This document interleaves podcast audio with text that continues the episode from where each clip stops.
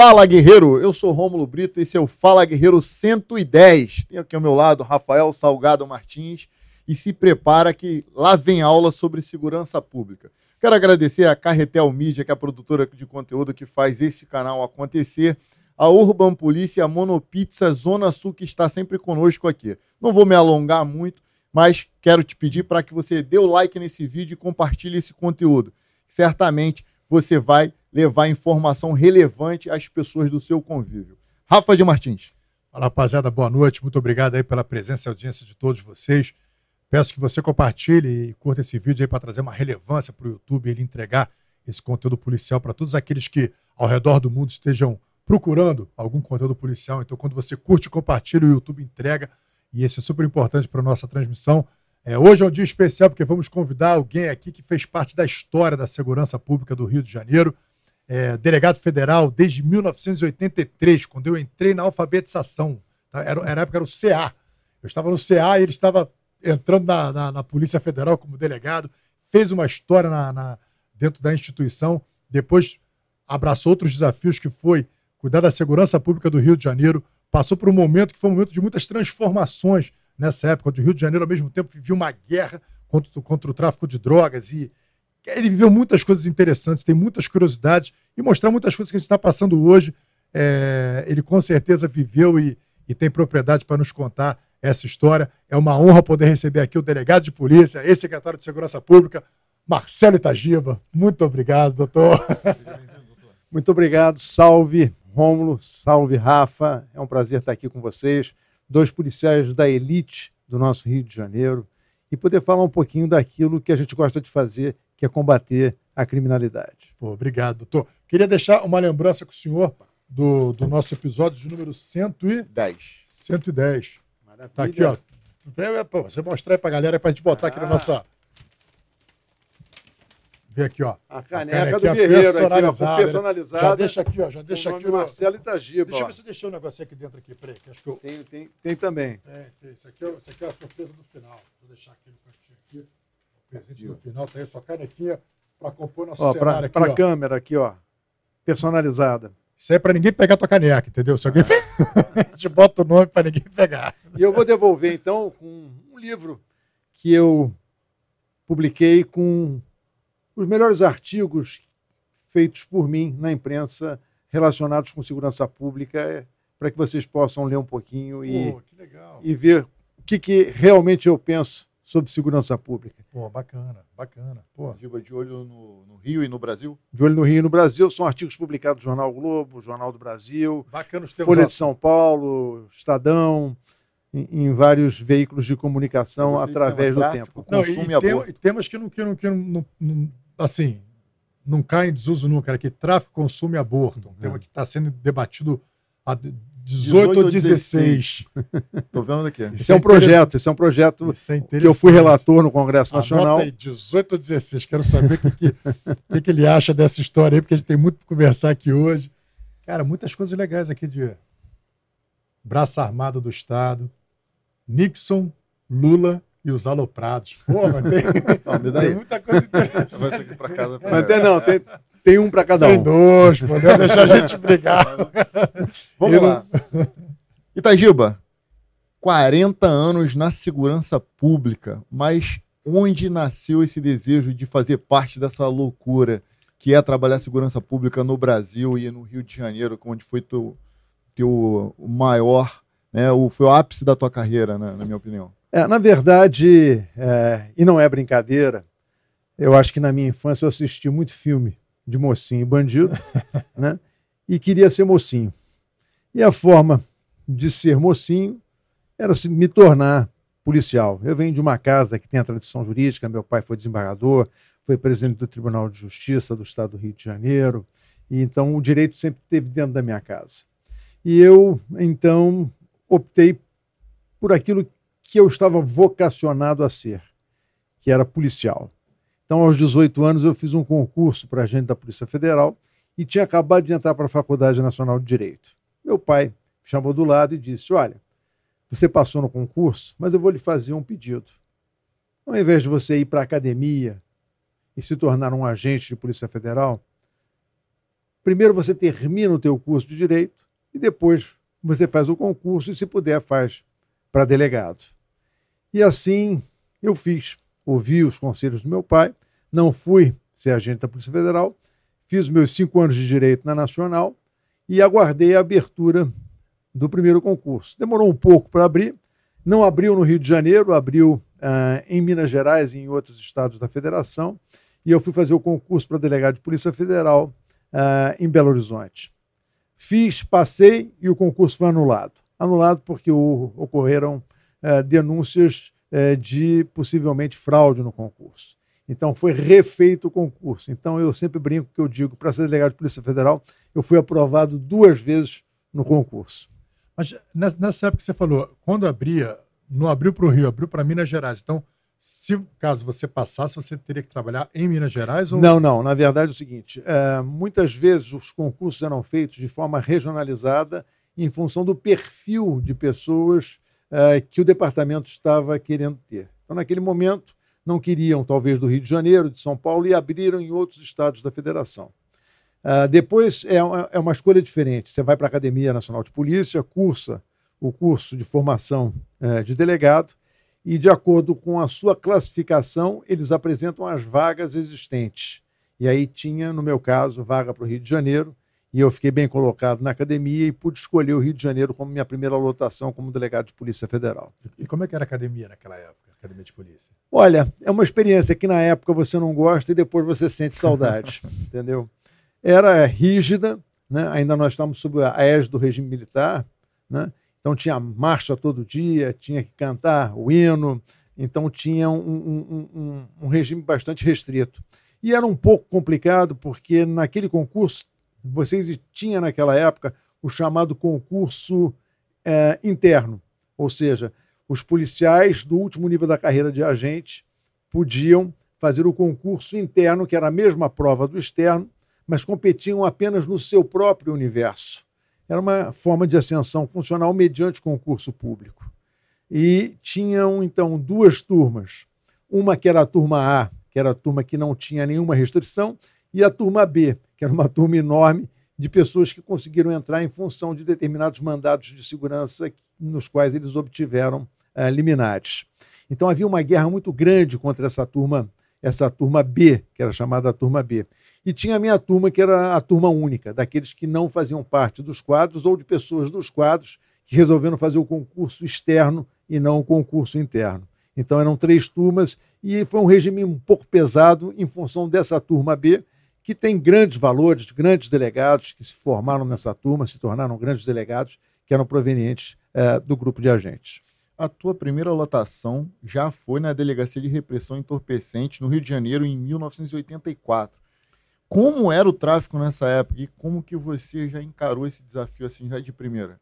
Olha, na verdade, eu tinha um irmão de vida que era o titular da delegacia, que eu considero um dos maiores delegados da Polícia Federal de todos os tempos, chamado Cláudio Barruan Melo. E o Barruan, então, à época, era o titular dessa delegacia. E quando eu vim, eh, normalmente o delegado novo é colocado na fazendária para tocar lá mil, dois mil inquéritos. Mas como eu, o Barroa me conhecia, nós fizemos uma ponderação ao superintendente da Polícia Federal, que era o comandante Edilberto Braga, era o comandante de Marinha, que era o superintendente à época, e ele então concordou que eu fosse lotado na Delegacia de Repressão Entorpecentes, onde eu já conhecia a maioria das pessoas é, que ali trabalhavam. E foi um desafio interessante, porque, na verdade, nós trabalhávamos muito em conjunto com um delegado da Polícia Civil, que era o doutor Álvaro Luiz Pinto e Souza, um dos maiores delegados da Polícia Civil do Estado do Rio de Janeiro, né? e com uh, umas patamos da Polícia Militar, que na época era comandada pelo capitão Major Duran, né? Uh, e nós fazíamos operações conjuntas né? nas comunidades, né? Uh, no combate ao tráfico de entorpecentes local e também de tráfico de entorpecentes internacional. Nessa época, nós fizemos talvez uma das maiores apreensões de cocaína da época, você pode imaginar, foram 75 quilos de cocaína em 1984, 85 por aí, uh, que era a segunda maior apreensão já feita pela Polícia Federal. A maior havia sido uma em São Paulo de cento e poucos quilos. Uh, então, de uma quadrilha uh, de tráfico internacional proveniente do Amazonas, onde nós trabalhamos em conjunto também com as forças do Drug Enforcement Administration, né, do DEA, né, que cooperou nessa operação conosco. Vinha então, de onde essa cocaína? Essa cocaína vinha da Colômbia, era manipulada por um grupo uh, de Manaus, que era Edílio Xavier de Oliveira, Ocimar Cruz de Souza, se eu não me engano os nomes. Uh, e depois, nessa operação, quando nós aprendemos essa cocaína que estava numa Brasília, nas proximidades de um hotel lá na, na Barra da Tijuca, uh, e prendemos esses indivíduos, eu depois tive que me deslocar com uma equipe para estourar um laboratório no meio da selva amazônica. Aí é uma segunda parte dessa aventura, onde nós fomos, trocamos tiros, destruímos um laboratório uh, no meio da selva amazônica. então foi uma operação total sucesso, porque prendemos a droga no Rio de Janeiro, prendemos os traficantes e destruímos um laboratório no meio da selva amazônica. A partir da, da droga, no caso, você estava investigando aqui no Rio. A Exatamente. partir dessa Brasília, vocês foram puxando o fio da meada, parar fomos parar num laboratório no meio da selva amazônica, com um, um, grupo do Exército também que nos deu apoio nessa operação. Isso na década de 80 ainda. Na década de 80, isso 1984, 85, por aí. Como que funcionava o tráfico aqui no Rio de Janeiro nesse período? Olha, ele é um tráfego muito mais ameno do que o, ameno do que o tráfego que nós temos hoje. Né? Você, com seis, sete, uh, oito homens, você subia uma comunidade e fazia as prisões.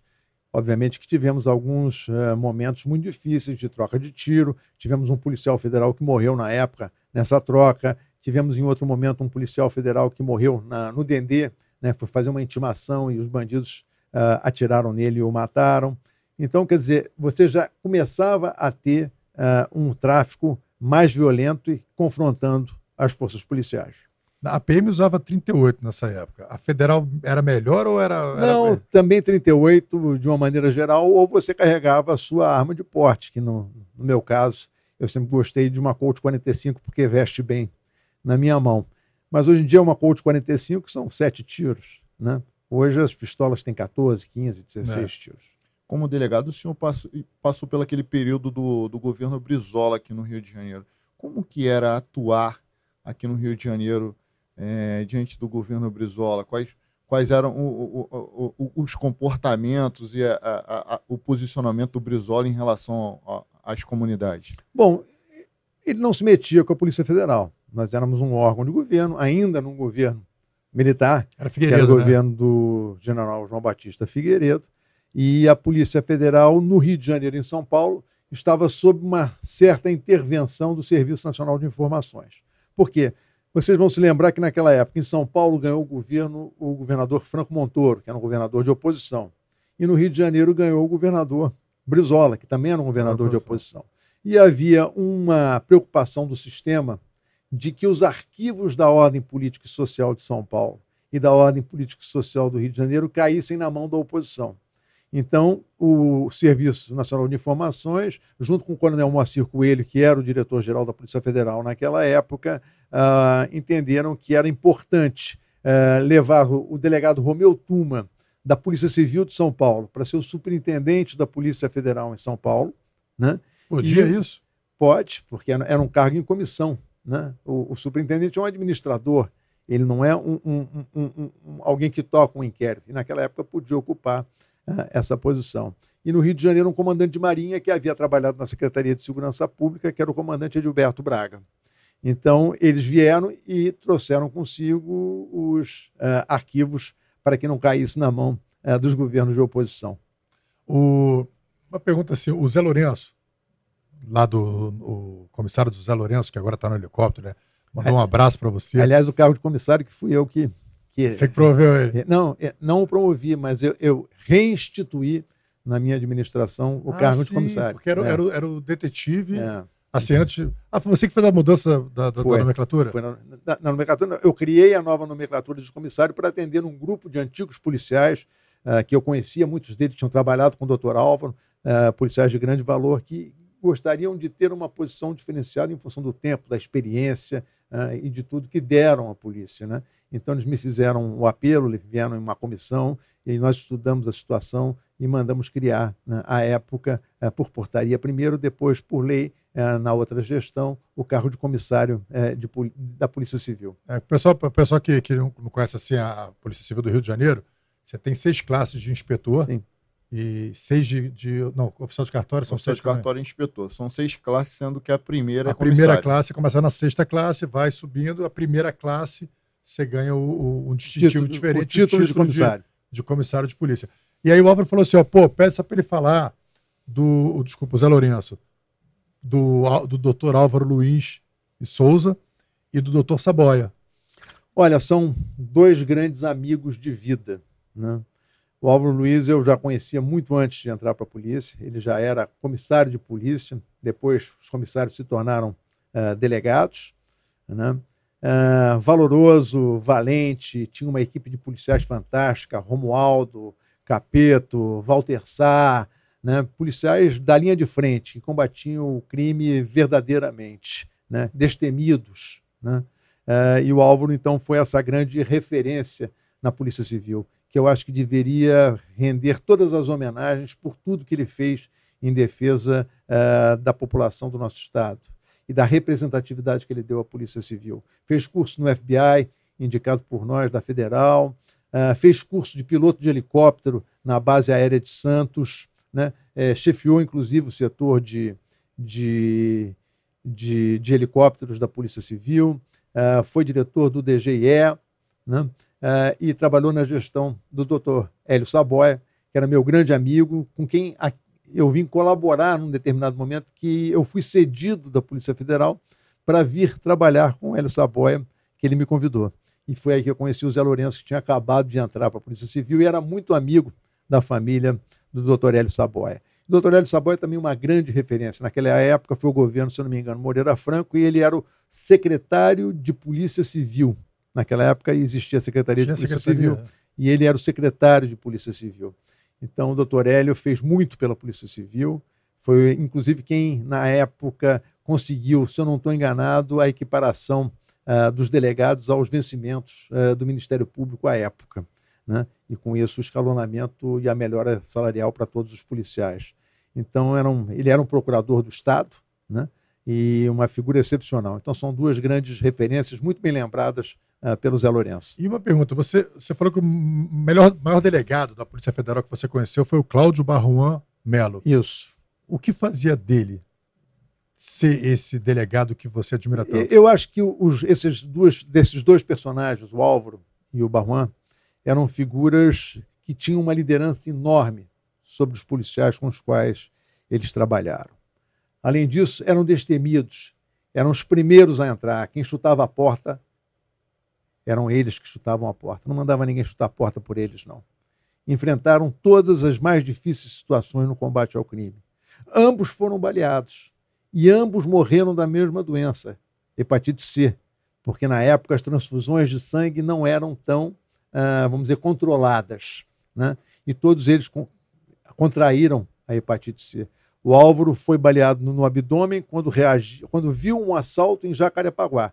Vinha com a namorada no carro dele, viu um assalto, foi interferir no assalto e foi baleado no abdômen.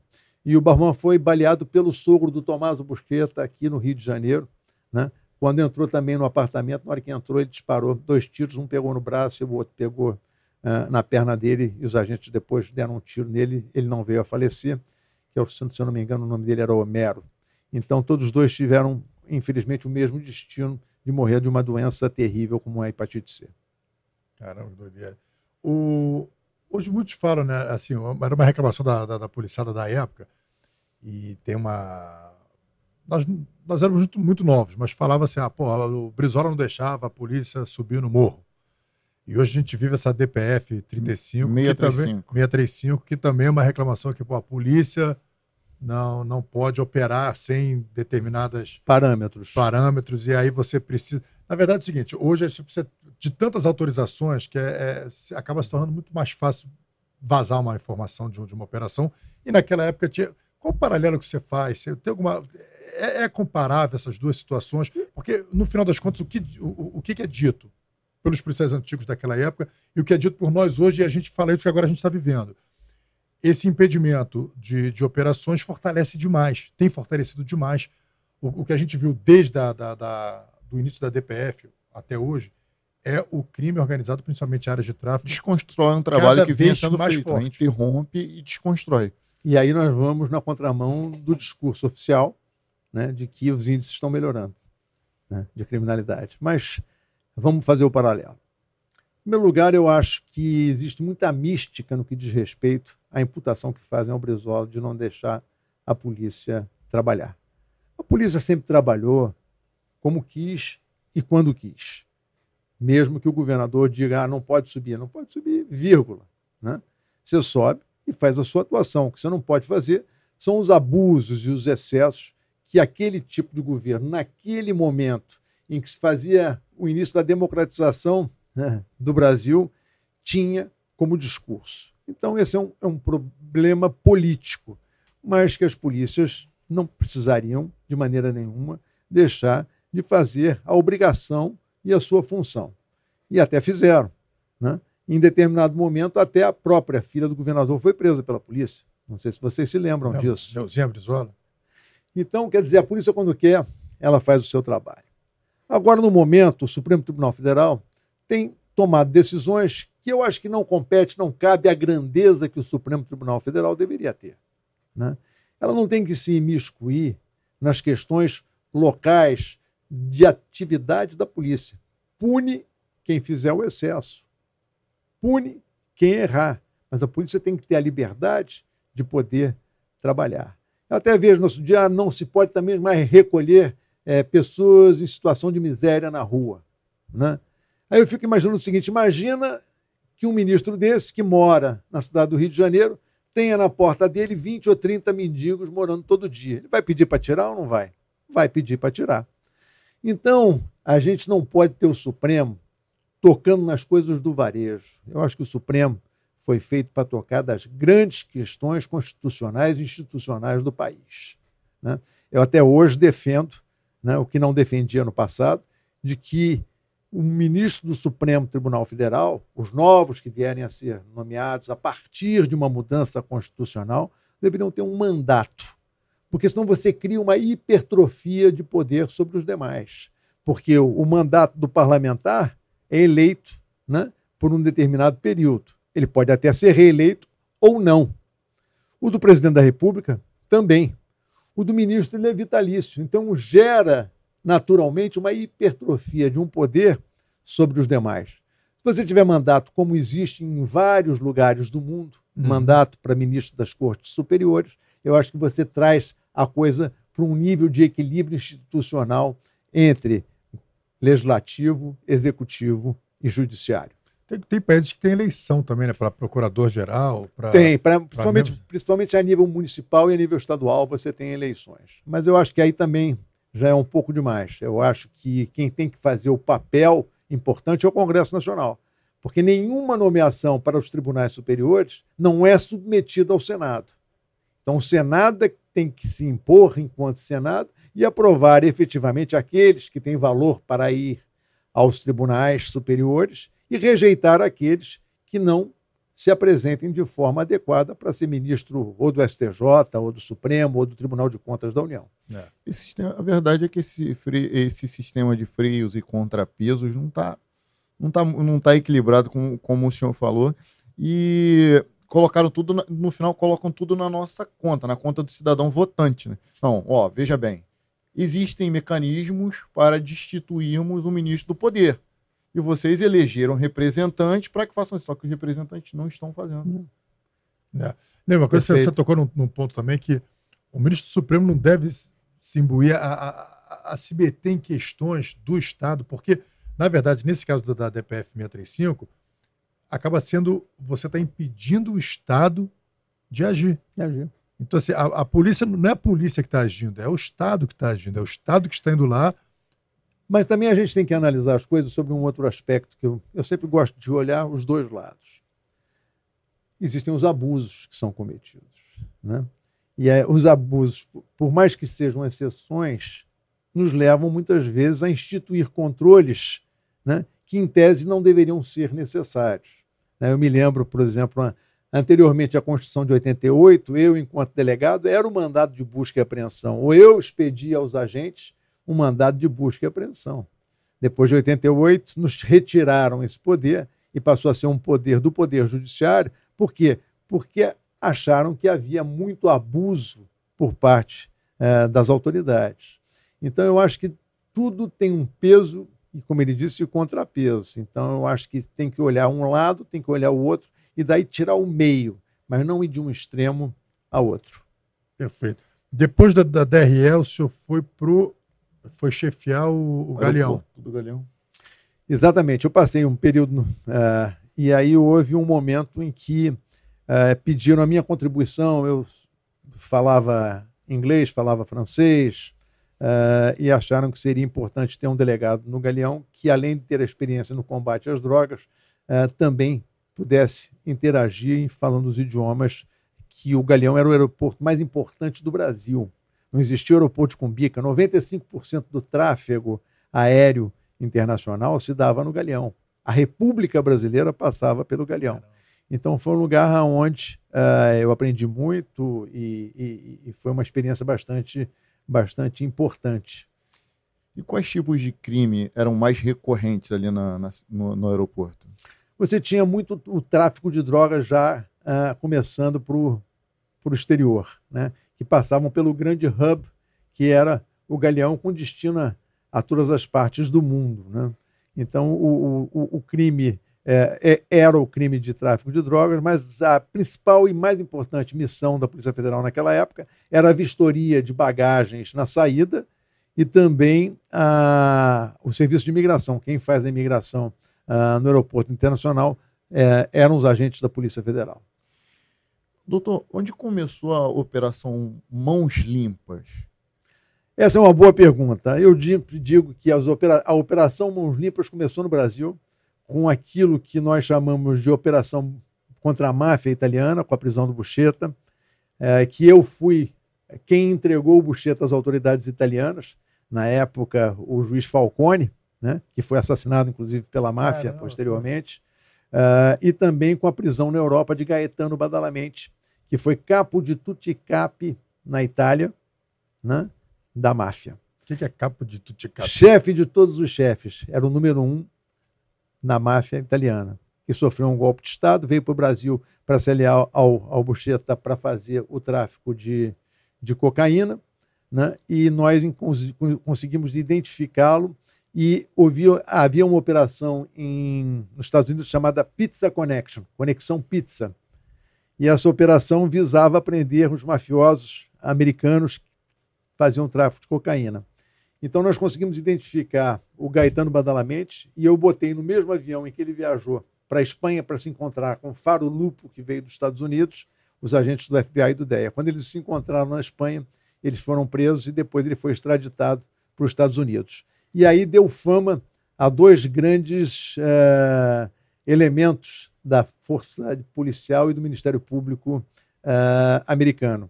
Um era o Louis Free, que foi agente do FBI, foi procurador federal, foi diretor é, geral do FBI e foi o policial e, e, procurador encarregado dessa operação. E o Giuliani, que depois se tornou, em função disso, notório, né? e virou o prefeito é, de Nova York. Do Tolerância Zero, né? Do do, do, da Tolerância Zero. E então, quando o Bucheta foi para a Itália, ele fez aquilo que nós chamamos de delação premiada. Ele fez uma delação premiada num acordo que ele fez com a justiça italiana e a justiça americana de que daria uma identidade nova e um local novo uh, para ele para ele residir nos Estados Unidos. E assim foi feito. Ele delatou a máfia italiana toda, foram vários elementos da máfia italiana e da máfia americana presos, e depois ele foi para os Estados Unidos, morou muitos anos uh, perto de Miami, e depois veio a falecer uh, na Flórida. Doutor, essa interessante a gente falar sobre delação premiada que na, na Itália revolucionou né, a forma de se combater o crime organizado. Trouxe, trouxeram esse instituto para o Brasil. O senhor consegue traçar um paralelo porque aqui no Brasil não parece funcionar muito bem. Parece uma espécie de tortura. Você larga o cara esquecido numa cadeia, deixa ele amargar lá, bom, beleza, agora, tu quer falar ou tu quer continuar amargando aí? É, é o que parece. É o que parece. Parece que é uma espécie de tortura, até ele fala, tortura confissão, né? Que a gente tem um instituto da tortura confissão dentro da nossa lei. Não me recordo o número agora, mas como que o senhor traçaria um paralelo entre a delação premiada na Itália e a delação premiada no Brasil? Aconteceu igualzinho o que aconteceu na Itália aconteceu no Brasil.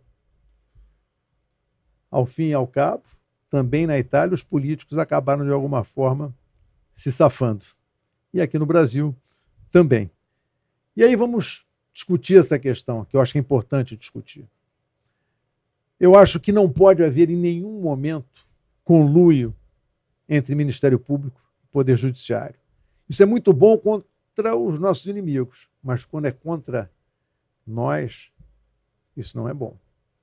Porque o Ministério Público tem a sua obrigação de fazer a denúncia, de fazer a acusação.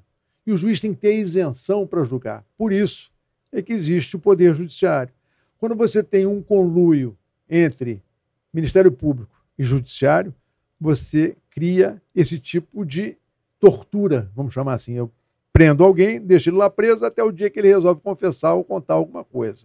Então, o que os tribunais superiores criaram como interpretação de que não basta a delação. A delação é apenas um forte indício, né? mas é preciso a comprovação, ou seja, trazer outras provas que corroborem aquela delação.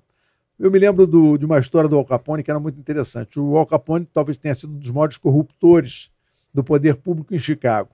E ele tinha um livro uma, com a escrita de todos os subornos que ele fazia, guardado no cofre, onde ele botava o nome das pessoas que eram subornadas e botava o nome das pessoas que não eram subornadas como se subornadas fossem. Porque no dia que pegassem aquele livro, sobrava para todo mundo.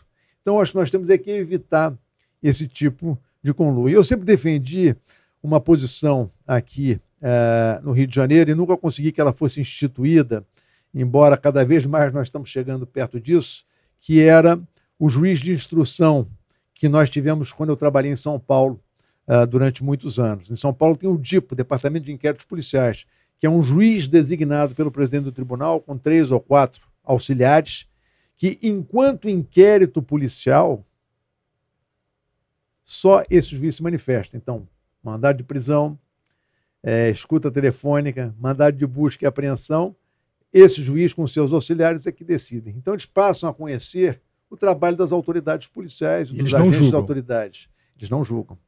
Oferecida a denúncia, aquele inquérito se torna processo na mão de um dos juízes, já que foi designado por livre distribuição. Ou seja, você não cria naquele que buscou né, a todo momento a prova, ah, vamos dizer, uma, um, uma vertente de condenatória. Um vínculo ou... emocional. Um vínculo emocional. emocional pelo... Então, um outro que vai decidir. Em São Paulo, isso funcionou muito bem. Uh, nós tínhamos uma total integração com os juízes do DIPO, e depois que virava processo, ia para um outro juiz por livre distribuição. E eu acho que esse é o modelo que nós deveríamos ter no Brasil.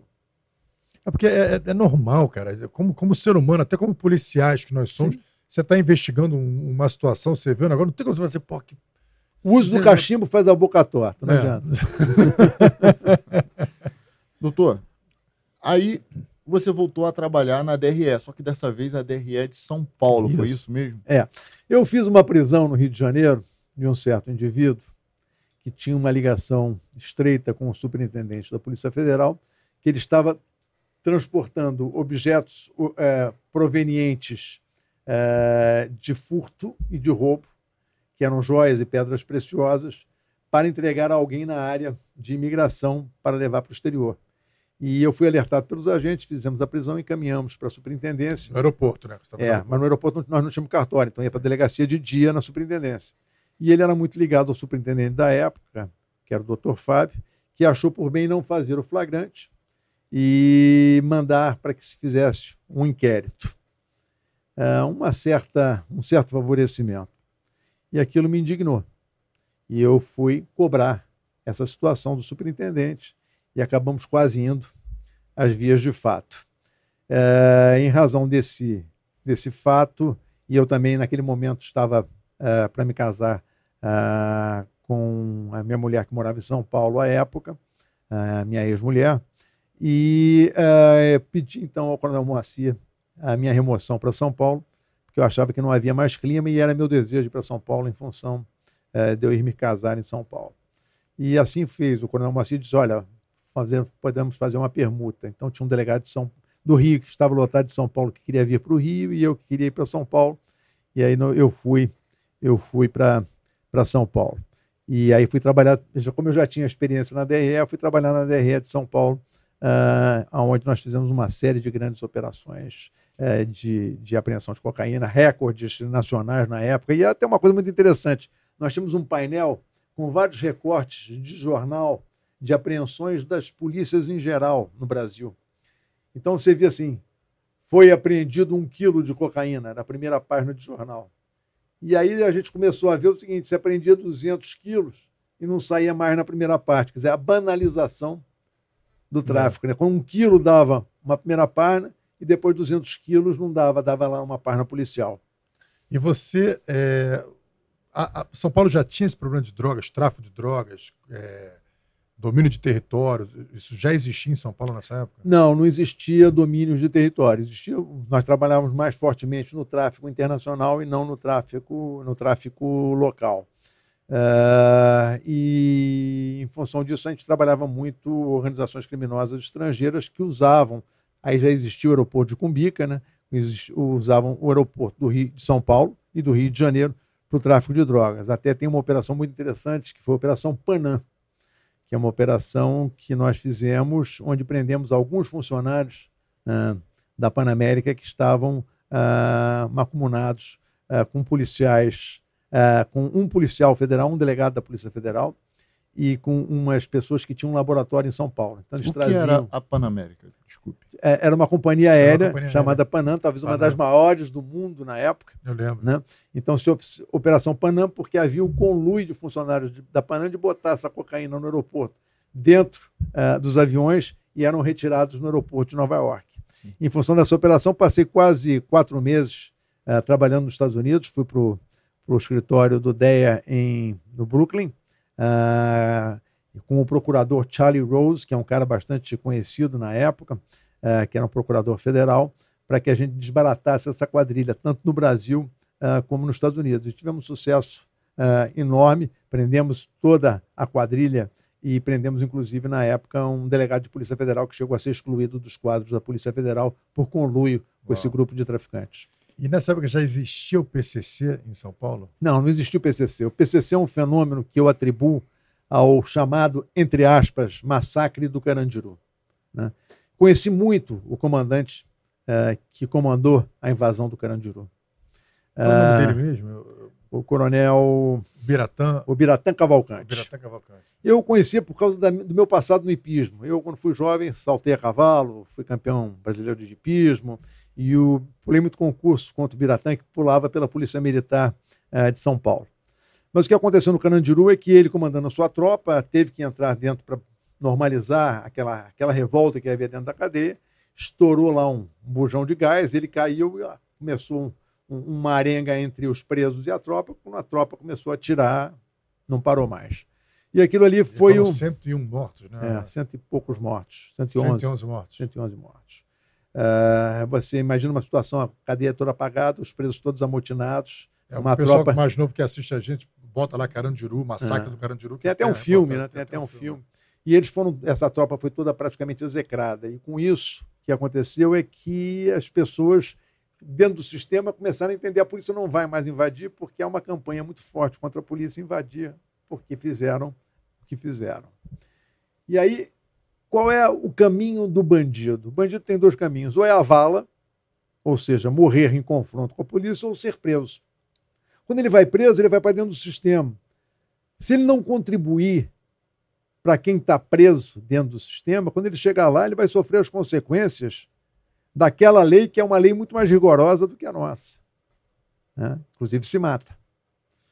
Então, o, o, dentro da cadeia, eles começaram a criar um espírito de corpo que criou, por sua vez, o PCC, que, por sua vez, começou a querer dominar várias cadeias uh, no país afora. Algo semelhante ao que aconteceu aqui com os presos políticos e uh, uh, o pessoal na Ilha Grande, uhum. né? Que em tese deu origem ao Comando Vermelho e tal, solidariedade e tal. Então, quer dizer, são momentos em que foram mudando a estrutura do crime E, por sua vez, essa mudança resultou nessas quadrilhas organizadas. Aí, determinados indivíduos viraram emblemáticos, né? porque são os comandantes. Né? Então, aqui no Rio de Janeiro, você tinha o Fernandinho Beiramar, porque é muito mais fácil para o colombiano ou para o boliviano né? Ter um interlocutor do que ter 20 interlocutores em 20 favelas diferentes. É melhor ter um grande distribuidor atacadista né, que controle esse pessoal, que cobre, que entregue, que eu não tenho que lidar com 20, eu lido com um. E você vai, vai fortalecendo um determinado indivíduo que é o detentor do produto que dá lucratividade para a criminalidade. O Beramar foi preso na, na sua gestão? Uh, nós tivemos uma operação contra o Beramar pela Polícia Federal nos imóveis que ele tinha na Ilha do Governador. Doutor, muitas pessoas atribuem ao Fernando Beiramar não o papel de líder da organização, mas de um matuto. Ele era o, o detentor das, dos caminhos, das rotas Isso. do tráfico. Não é nenhum matuto, ele, na verdade, era o distribuidor dos produtores. Ou seja, alguém de confiança do grande produtor, né? como eu disse aqui agora há pouco, que controlava a distribuição do produto. Então, o, o indivíduo não precisava é, falar com o chefe de cada uma das favelas para distribuir o seu produto. O Beramar, você resolve isso aí. Você tira a sua parte, a sua lucratividade. E aí você vai. Quanto mais dinheiro você tem, mais poder você começa a exercer. E aí ele exerceu, de fato, um poder em cima das comunidades, como exerce até hoje. Quando ele é entrevistado por jornalista, ele diz: Não sou chefe de nada, nunca fui. Ele é, ele foi, é. Qual a sua opinião sobre isso? Eu acho que ele foi e continua sendo uma figura muito importante na estrutura do crime. O... Em São Paulo, você bateu recorde de apreensão. A DRE, né? Eu não digo a eu, né? A, minha, a, a nossa equipe, né? Equipe. A nossa equipe bateu vários recordes de apreensão, né? 200 quilos, 360 quilos. Essa é até uma prisão muito interessante, que nós prendemos o camisa 10 da seleção de Israel, que era o Rony Ben Calderon, que era uma figura emblemática. Estão até fazendo um documentário sobre ele em Israel. Deu até uma entrevista recentemente sobre a sua Rony... operação. Ben Calderon. Nós prendemos essa quadrilha israelense com 360 quilos de, de cocaína em São Paulo.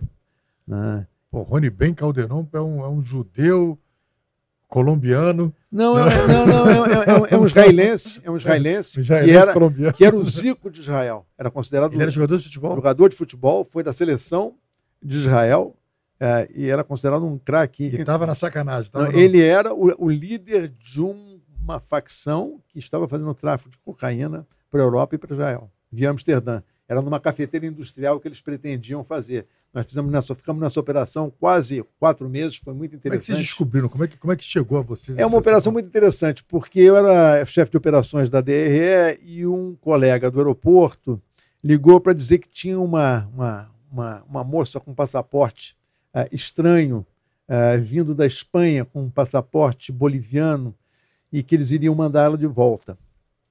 E me mandou que achavam suspeita. E eu vi, e me lembrei, porque nós tínhamos na DRE do Rio um quadro com todas as fotografias de todos os indivíduos que nós prendemos. E eu olho aquele retrato e falei: esse retrato não me é estranho. Liguei para o Rio, falei: me, me veja os retratos, bate com algum retrato aí. E era Magali Cueto Melgar. como é que te mandaram essa foto? Por correio? Não, fax. Por, na época, fax. fax. fax. Naquela época, fax. Lá não era. Não, fax. Já tinha o fax. Fax. E aí nós, eu identifiquei como a Magali Cueto Melgar, que já havia sido preso no Rio de Janeiro muitos anos antes. E a partir daí nós começamos uma investigação. Eu falei, deixa ela entrar, que eu vou mandar uma equipe para seguir. E daí nós começamos um lindo trabalho de investigação, de inteligência, seguindo ela, seguindo os outros com quem ela se encontrava, e fizemos ao final uma grande prisão. Inclusive prendemos um cara que era emblemático para a Polícia Federal, que era um cara do Rio Grande do Sul, que usava um nome de Nasser, mas ele não era o Nasser. Agora está me faltando o nome dele, mas daqui a pouco eu me lembro. Que esse indivíduo havia fugido duas vezes da Polícia Federal. E ele fazia parte dessa quadrilha, porque ele era o cara que estava fazendo, transformando a pasta base é, em cocaína. Juca Galeano. Era o Juca Galeano. Então nós conseguimos prender o Juca Galeano, que era um ponto de honra da Federal, que havia fugido de duas canas que a Polícia Federal tinha dado dele, uma no Rio Grande do Sul e uma outra, eu acho que foi em Goiás, se eu não me engano. Então nós derrubamos o, o Galeano nessa prisão também. Então foi um momento muito importante, uma, uma operação sensacional. Então, dali, então, através da colombiana, que estava para ser deportada, devia estar naquela salinha É. já tensa aí, deu merda. Daqui a pouco, não, não, tá tudo certo, pode ir embora. Pô, me dei bem. Exatamente. Aí começaram a segui-la. Ela foi Dela- parar num hotel no centro da cidade. A ideia era que vocês pegaram 300, vocês pegaram o, o, o camisa 10 de Jael, É, não, é, É. vamos chegar lá. Então, se você quer por parte, ela foi para um hotel, se encontrou com duas pessoas no hotel. Nós alugamos um quarto de hotel ao lado do quarto de hotel. Aí esse pessoal do hotel foi se encontrar com um edifício, com uma- umas pessoas num apartamento que tinha uma varanda. Nós da rua começamos a olhar a varanda. Eles se reuniam na varanda para conversar. Aí nós descobrimos que tinha um policial civil no prédio em frente, que era um fotógrafo policial. Aí nós pedimos a colaboração dele para que ele fotografasse todos os encontros que ocorressem ali enquanto a gente ficasse na rua e fôssemos seguindo esse pessoal.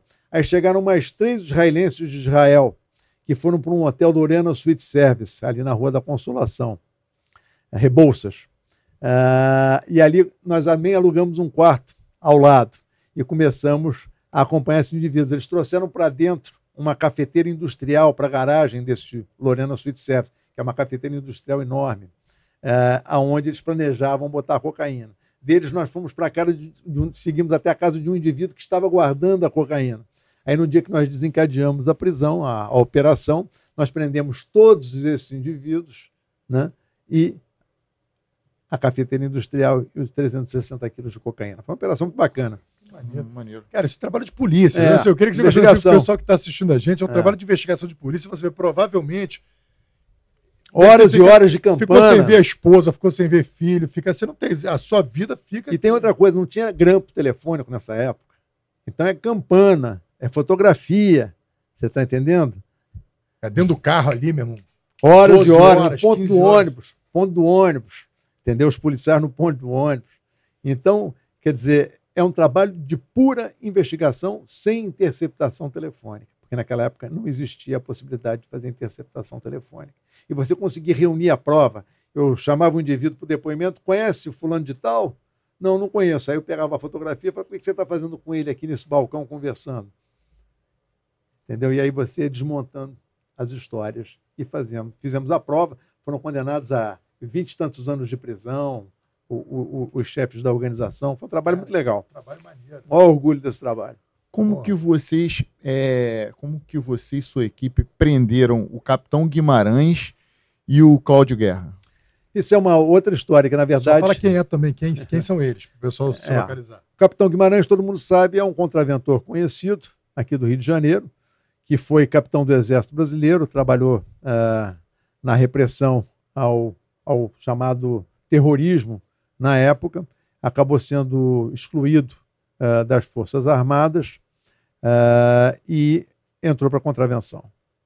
E Cláudio Guerra era o chefe, ah, foi chefe de Polícia Civil no Espírito Santo, também ligado aos grupos de combate né, à subversão na época, e também vinculado a um presidente da Assembleia Legislativa do Espírito Santo, que também era contraventor.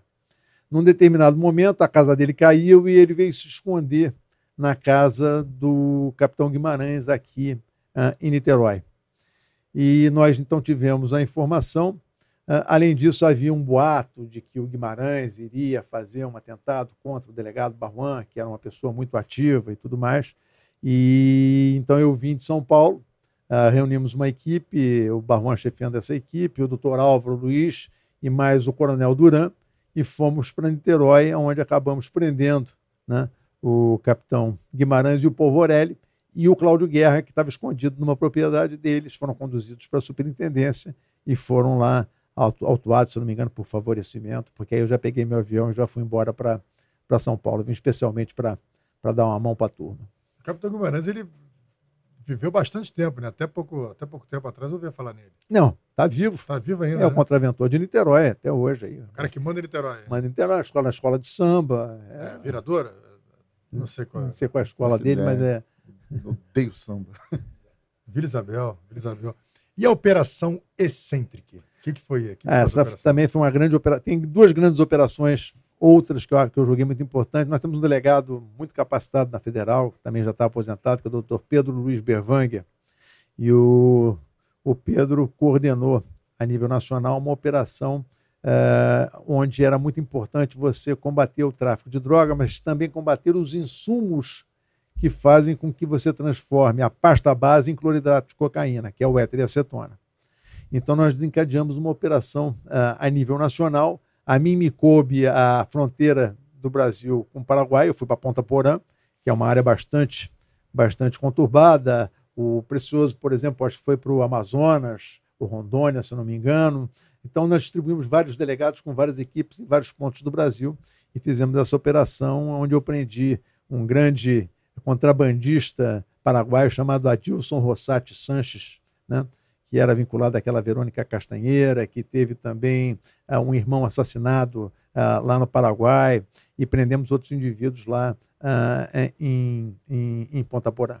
Mas a excêntrica era o quê? Eles... Era, é, é, era, uma operação para tirar de circulação os indivíduos envolvidos no contrabando e na distribuição de éter e acetona para transformar a pasta base de cocaína em cloridrato de cocaína, em pó. Né? Então, era uma operação voltada, porque haviam também, havia também uh, uh, importações né, de éter e acetona provenientes da Alemanha, que eram redirecionados, na verdade, para o tráfico de drogas. O policial cascudo falou de uma operação chamada Operação Mosaico, se eu não me engano. Sua equipe participou dessa operação? Eu fui um dos coordenadores da Operação Mosaico. O Tuma veio ao Rio de Janeiro como diretor-geral já da Polícia Federal e disse que o crime no Rio de Janeiro era um mosaico. E que é um, ligar as peças de um quebra-cabeças do mosaico. E eu era o chefe, inclusive, nessa época do aeroporto de, de São Paulo. Aí o doutor Tuma me ligou e falou: Tajiba, dá para você é, nos ajudar, porque eu acho que essa operação é uma operação importante e eu preciso contar com você, com o doutor Pedro e doutor, doutor Barron. Eu falei, olha, doutor Tuma, para mim vai ser um prazer trabalhar no Rio. E aí eu vim para o Rio com uma equipe de policiais fazer os levantamentos iniciais dessa operação, é, que durou praticamente uns seis ou sete meses é, de trabalho de levantamento, até o desencadeamento uh, dessa operação. E aí nós vamos ter os mesmos personagens, doutor Pedro, doutor Barruan, doutor Álvaro, né? Contamos também com a ajuda do Exército, que talvez tenha sido talvez uma das primeiras operações de força-tarefa efetiva no Rio de Janeiro, aonde morreu, inclusive, em confronto com a polícia, o Tuninho Turco, que era um indivíduo ligado ao contrabando, ligado ao tráfico de drogas e ligado também à contravenção.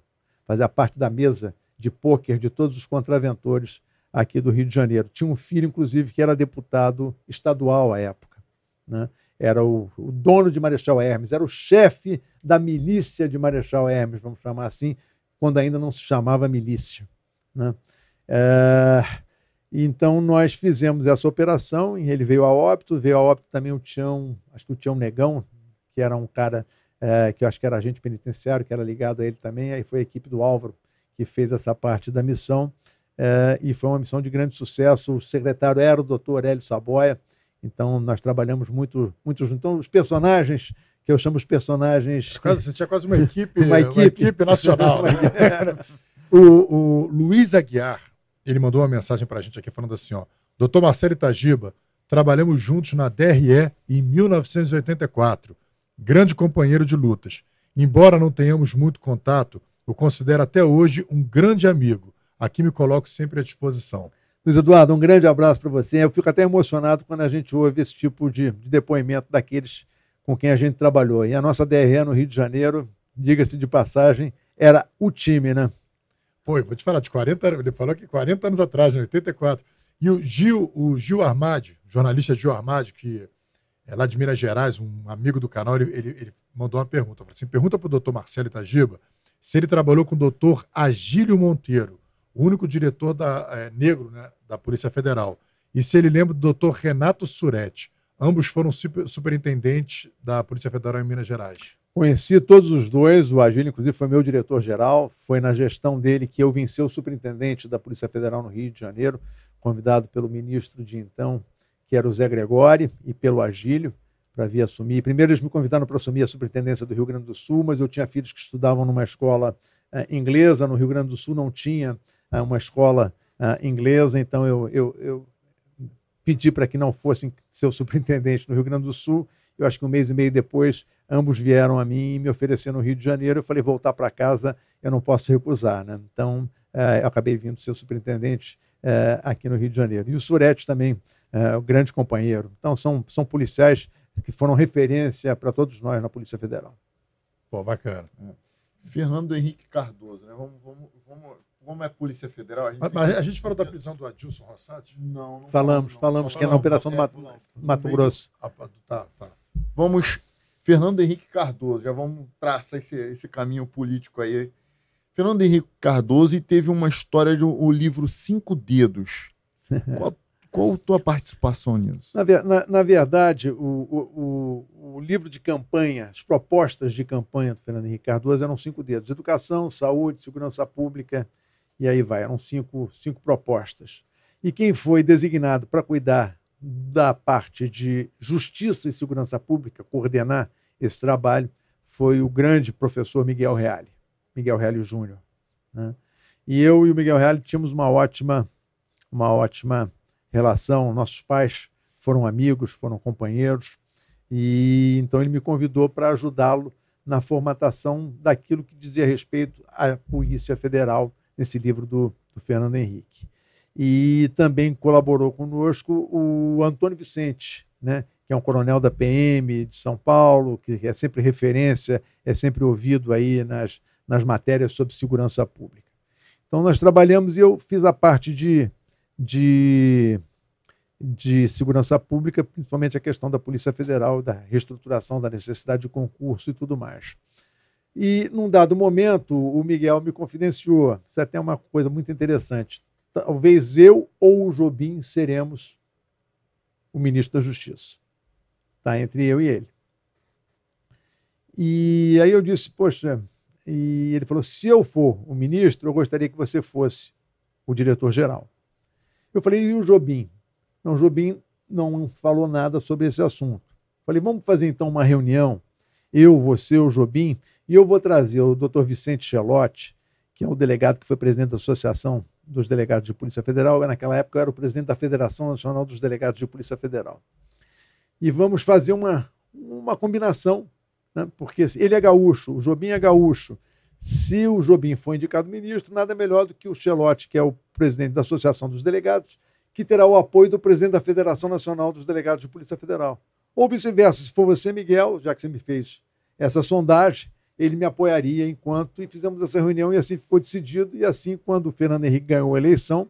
Qual é, ano? 98 ou 94? Na, na, na primeira eleição primeira, do, 94, do, do, Fernando Henrique Cardoso. Então, uh, o, o, o Jobim foi o escolhido, o, o, então apoiamos o, a indicação do Chelote, se tornou diretor-geral, e eu fui ser o diretor nacional de inteligência da Polícia Federal em Brasília. Pois é, o Alfredinho, ele até mandou uma mensagem aqui, o Alfredo Dutra.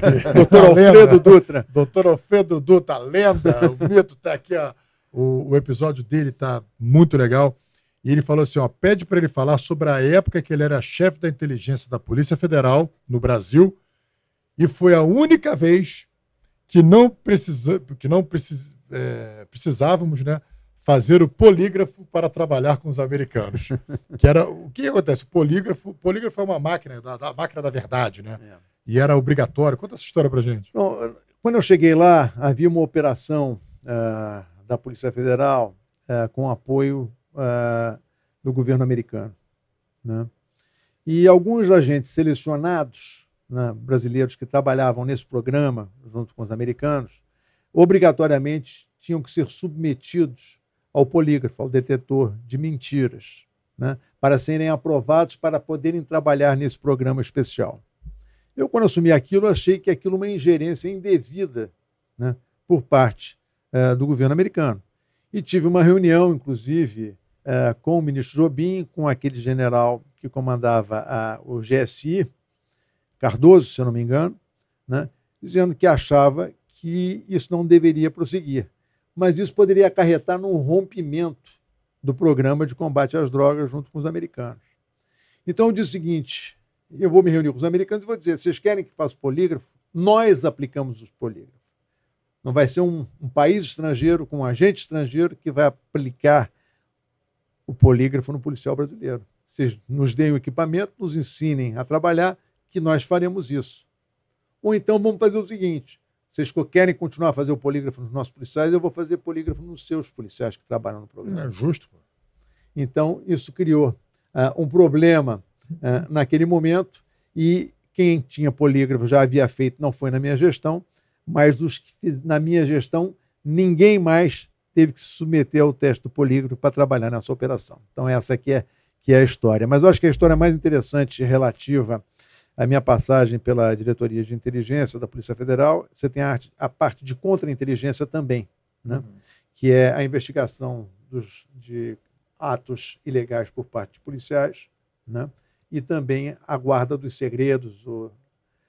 Então, nós tivemos uma, uma operação muito grande, que foi uma operação que resultou na exoneração do superintendente da Polícia Federal do Rio de Janeiro, na época, é, com a prisão e julgamento é, dos policiais envolvidos no caso de extorsão é, contra o Banco de Israel. Então, essa é uma operação que foi muito muito importante na época, porque nós desarticulamos um, um grupo de corruptos dentro da Polícia Federal, né, é, que estavam extorquindo a, a, comunidade judaica do Rio de Janeiro. Bom que você fez espaço com a comunidade, né? Você tinha perdido camisa 10 dos caras. Agora você, como, é que se dava, como é que se dava essa extorsão?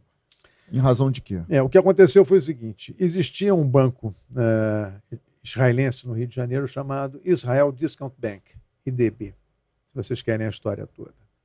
E lá tinha um uh, gerente de captação, que era um tal de uh, Hector Jaritonsky.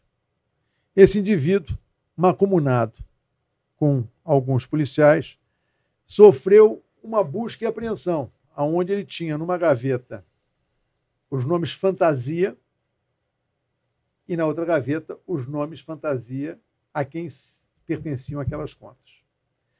E aí esses policiais, com o conluio do superintendente, começaram a chamar essas pessoas na Polícia Federal e fizeram um pedido de dinheiro. Pediram, na época, 6 milhões de dólares e acabou uh, sendo negociado um pagamento de 3 milhões de dólares, que o banco não assume como tendo sido ele que fez, mas que, diante da comunidade estar sofrendo né, essa perseguição, o, o vamos dizer, um, um, a comunidade internacional se reuniu para pagar esse valor. Mas aí como é que você chega a isso? Me foi dada a missão de fazer essa investigação pelo, pela diretoria de inteligência. Então nós levantamos toda a história e precisávamos comprovar essa história. Então eu fui a Nova York. Entrei, liguei pessoal do FBI, cooperação internacional, fomos juntos ao banco em Nova York. Falei, olha, vim apurar essa questão, gostaria que os senhores me informassem. Eles falaram, não temos nada a informar o senhor. Falei, que pena, porque eu estou aqui em nome do governo brasileiro e, como os senhores estão vendo, estou com os dois agentes do FBI, estou indo lá fazer uma queixa formal de corrupção ativa por parte dos senhores contra agentes públicos brasileiros. O senhor pode esperar um minutinho? Posso se reuniram durante 20 minutos, voltaram e disseram: ah, já nos comunicamos com o nosso diretor na América do Sul, que é o senhor Israel Sanderei, que é baseado na Argentina, e ele está autorizado a comunicar ao senhor os acontecimentos. Então, eu, para não ir sozinho à Argentina, voltei ao Brasil, comuniquei ao ministro, o ministro determinou que eu fosse à Argentina ouvir esse cidadão. Autorizou, na verdade. E aí eu liguei para o superintendente do Paraná, que era próximo da Argentina, que era o doutor Glicério. Falei, doutor Glicério, o senhor vai comigo a, a Buenos Aires? Eu vou. Então fomos juntos, entrevistamos esse indivíduo e ele contou toda a história de como se passou, que ele veio ao Brasil com uma mala, 3 milhões de dólares, foram numa cobertura de um advogado fulano de tal, lá entregaram dinheiro, lá queimaram-se as intimações e todas as provas que estavam ali colhidas e foi feito o, o, acordão. Eu falei, eu preciso que o senhor vai depor no Brasil. Ele falou, não vou depor no Brasil porque eu não acho que o governo brasileiro e a polícia brasileira seja séria. Eu falei, e se eu lhe der uma prova da seriedade? Se o senhor me der uma prova da seriedade, eu vou avaliar. Qual é a prova que o senhor vai dar? O senhor aguarda. Voltei ao Brasil, fui ao diretor-geral, fui com o corregedor ao ministro da Justiça, que era o Jobim, e narrei a situação toda ao Jobim e ele me perguntou qual é a sugestão. A sugestão é exonerar o superintendente para tirá-lo da posição de força e prestígio, né? comunicar ao indivíduo que ele foi retirado da superintendência para que ele venha, tenha uma prova de que o governo está tomando as medidas e que tem interesse em apurar. Ele ligou para o Palácio Planalto, conversou com o presidente Fernando Henrique Cardoso, que deu o sinal verde. Então, foi exonerado o superintendente. Eu mandei um fax, porque também não tínhamos WhatsApp nessa época, uhum. uh, com a, o Diário Oficial publicado, com a exoneração do superintendente do cargo de superintendente. Ele disse: Agora eu acredito, eu vou, pode marcar dia e hora. Marcamos dia e hora, ele pegou um avião uh, de Buenos Aires até São Paulo, mandei uma equipe escoltá-lo de São Paulo até Brasília Mandei chamar um procurador da República, liguei uma máquina de vídeo e som e foi tomado o depoimento onde ele narrou toda a história. Basicamente, esse resumo que eu fiz para vocês. E se comprometeu, se fosse o caso, a vir depor. A partir daí foi instaurado um inquérito policial, foi instaurado um processo criminal, esses indivíduos foram excluídos uh, da Polícia Federal e foram três agentes e um superintendente. E a partir daí o destino dessas pessoas foi selado, porque foi tudo comprovado, é, no, tanto no, no, processo criminal quanto no processo administrativo. É, não. Não, história incrível, cara. Eu, assim, duas coisas que eu achei incrível na história. Primeiro, a coisa da investigação, né? como a gente fala de cortar na própria carne, depois a gente vai uhum. falar dessa experiência que você levou isso para a Secretaria de Segurança Pública. E a outra é o seguinte: as diligências da Polícia Federal. Isso que eu, eu, eu me arrependi de não ter me tornado policial federal, porque a diligência. Vou para Nova, York, York depois. Pô, minha diligência agora é Mesquita, agora vai para Belfor Roxo, mas, agora Ancheta. Mas não se esqueça, mas não se esqueça que, que, antes de fazer isso eu ralei muito, né? Eu também fiz meu curso, né? Eu fiz um curso superior de polícia, que era mandatório na Polícia Federal para você ser promovido à classe especial, né? delegado classe especial, que é o último nível da carreira. Eu, por exemplo, fiz no Canadá, fui convidado a fazer no Canadá, fiz no Canadian Police College, que foi uma experiência também extraordinária. É o curso superior de polícia? É, o meu Como é curso... é esse curso? Como é que você... Na verdade, a única matéria que eles não ensinam no curso é polícia. É administração, liderança e recursos humanos. Se você vai ser um administrador... Um gestor, né? Saber... Fazer a gestão. Que, aliás, eu digo que é a pior parte que eu passei na minha vida na polícia. O que eu gosto é da operação. O que eu gosto é do combate ao crime. O que eu gosto é da investigação administrar pessoas é a pior coisa do mundo. E, e resolver problema, né? Porque o tempo inteiro é, é, carregando o pessoal e deixando. É administração de vaidade também. Caramba. Imagina, tem. Fala aí, tem aqui. Eu estou olhando, eu tô olhando para cá e estou olhando aqui no livro. Aí depois eu quero, quero frisar, deixa eu marcar aqui. Quero frisar. Se eu puxar um tópico do livro, mas mais para frente. Só, só acho que o senhor lembra? Eu falar, por exemplo, se eu puxar aqui, que eu achei bem interessante aqui, quer ver? É, crime de terrorismo, lei, lei frágil estimula impunidade. Eu, foi um que eu gostei. Tem vários tópicos bem interessantes é. aqui, cara. Vamos começar uns tópicos desse aqui. Você voltou para São Paulo depois, né? Aí depois eu voltei, depois dessa passagem na diretoria da, da, da PF da inteligência, eu voltei para São Paulo, voltei para a DRE, uh, depois voltei para o aeroporto, né? E aí o delegado Alfredo foi trabalhar comigo no. Aí no você conheceu o Alfredinho? O Alfredo foi trabalhar comigo lá na, no, no aeroporto.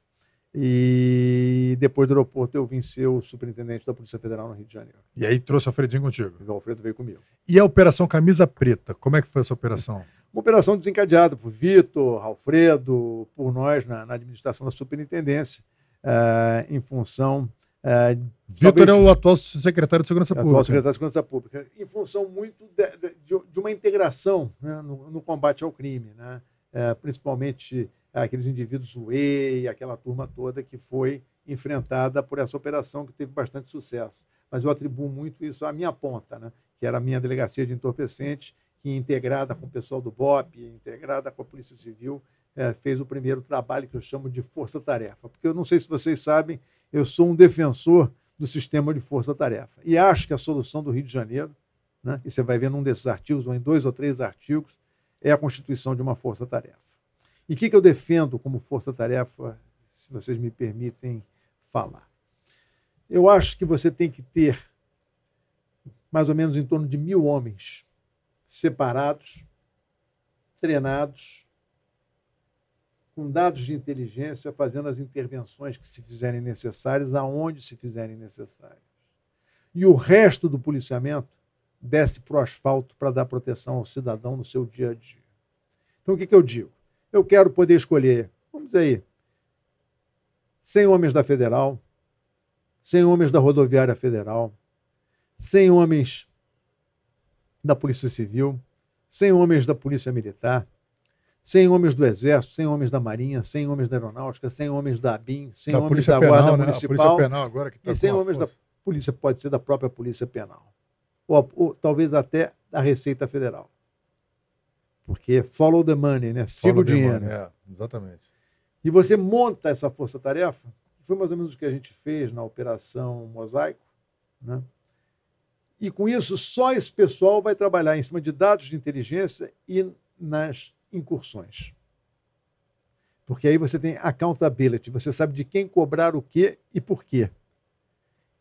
E acabar com esse negócio de tiro a esmo.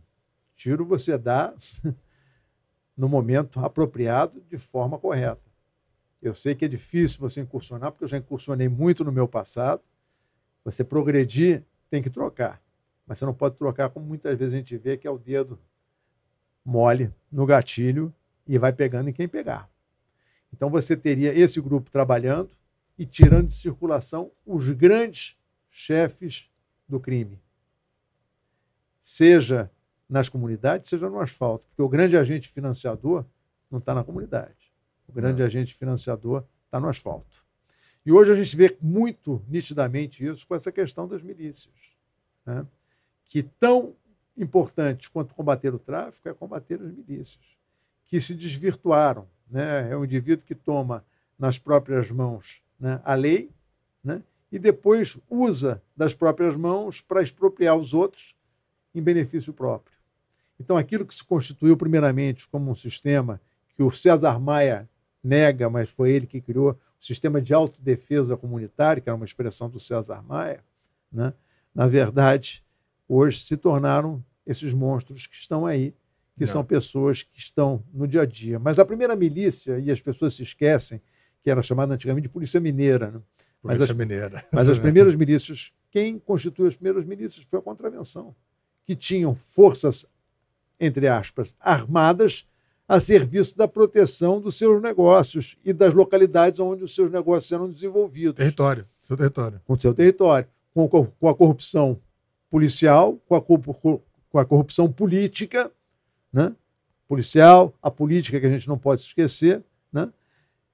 para tomar conta de determinadas áreas, de determinados territórios. Então, essa foi a primeira milícia que existiu a nível de sistema de segurança para obter benefícios próprios. É, e esse, por isso que muitas vezes quando a gente acontecer aquela situação, uma, uma coisa que começa muito pequena às vezes, né? Acontecer aquela situação em Copacabana, do, do- dos meninos lá roubando. Aí os moradores de Copacabana indignados se juntaram e vamos nos unir para pegar aqueles garotos. É, por mais que a população naquele momento, na, na- naquela indignação, assim, pô, vamos lá, isso aí, os moradores agora vão reagir. Essa é a semente da- da- da, dos grupos milicianos. É sempre, é sempre uma É. causa nobre, é uma causa nobre. Não, bicho, olha só, tá tendo problemas aqui, vamos juntar e vamos trazer a segurança para esse lugar. Daqui a pouco tá, a gente trouxe a segurança, só que como é que a gente vai fazer a manutenção dessa segurança? Para eu poder dedicar minhas horas aqui, eu preciso receber alguma coisa. Senão eu vou trabalhar, não tem como dedicar aqui. Eu vou... Então, pô, vamos fazer o seguinte: pô, aqui do comércio aqui, contribuir, cada um com cinco reais, só para a gente poder, pô, ficar aqui, não sei o que, pô, legal, vamos contribuir. Daqui a pouco, pô, interessante esse negócio aqui. Aí vem um cara vender o gás, vem cá, esse gás aí, meu irmão. Pô, dá uma merreca nesse gás aí também pra você poder. Cara, aí a coisa. E, Quando ao- você vê, aí toma. Aí o negócio começa a ficar rentável, aí começa a ter a disputa. Eu, vou- eu Começa vou, vou dizer algo que talvez eh, as pessoas não gostem muito de ouvir, mas o, o fortalecimento das milícias após a tal da CPI das milícias é espantoso. Aonde a CPI das milícias eh, atacou determinados indivíduos que trabalhavam a forma antiga, né, que se enfraqueceram e acabaram sendo tomados por esses que trabalham na exploração né, das comunidades. Quer dizer, o indivíduo deixou de ser um indivíduo que vivia na comunidade e, em tese, entre aspas, tomava conta da sua comunidade, para ter indivíduos que se juntaram para tomar comunidades para explorá-las economicamente. Sem vínculo, Sem vínculo aquele vínculo fraternal, fraternal, afetivo, né, afetivo com a- com, a- com a com a comunidade. Entendeu? Não, e, e hoje a gente percebe que a coisa virou uma empresa. Hoje em dia você fica lotado. Então, assim, Sim. o cara do Morro X, ele agora ele, ele- faz parte daquela organização criminosa, então ele vai ser lotado no Morro Y. Então E já você- não tem mais aquele, aquela e você coisa, aquele observa- E romantismo. você que- observa uma coisa: muitos desses indivíduos hoje estão vinculados também ao tráfico de drogas. Algo muito semelhante que se, se deu na Colômbia, com aquelas milícias armadas, os grupos revolucionários e as milícias armadas, que acabaram obtendo lucratividade ao se associarem com o tráfico e desvirtuaram completamente os seus papéis. É. Então é isso que está acontecendo no Rio de E que, Janeiro. e que muitos não sabem, hoje em dia você não tem mais polícia nas milícias. Tu tem hoje policial, policial expulso, porque os próprios policiais que estavam naquele início da... Era muito fácil você prender aquele policial. Sim. Você prendia no quartel, você prendia dentro da, da delegacia, você prendia. Então, não... então, hoje em dia, essa narcomilícia, a coisa se fundiu. O- o- tanto o tráfico explora o, o comércio, como a milícia agora também explora o tráfico de drogas. E a gente criou, na verdade, uma quarta facção. Né? Tudo, viu, tudo Não, é a quarta facção, que dentro dessas facções de milicianos tem mais. Quatro- não, é, é, é 1.0, 2.0, 3.0, nós estamos na fase 4.0. É. Exatamente. Tudo é o metal, né? Eu- Eu tenho um amigo que ele costuma dizer: é, não jogue carne ao leão. Não jogue carne ao leão, vai ter um dia que você não vai querer jogar essa carne, não vai estar disposto, não vai ter a carne, o leão vai te atacar. E assim surgiu, como o Rafael falou, surgiu a milícia. Vamos aqui, quem quiser colaborar, tá? a gente está aqui como quem não quer nada, porque eram ex-policiais, policiais da ativa, fizeram justiceiros dos bairros menos favorecidos financeiramente. Tem uma coisa que as pessoas se esquecem, que é importante também lembrar. Determinadas comunidades, Santa Cruz, por exemplo, os policiais estavam sendo expulsos das suas próprias casas pelo Sim. pessoal do narcotráfico. Sim, eu lembro disso. 2001, eu lembro. Então, pô, os caras estavam sendo expulsos com as suas famílias.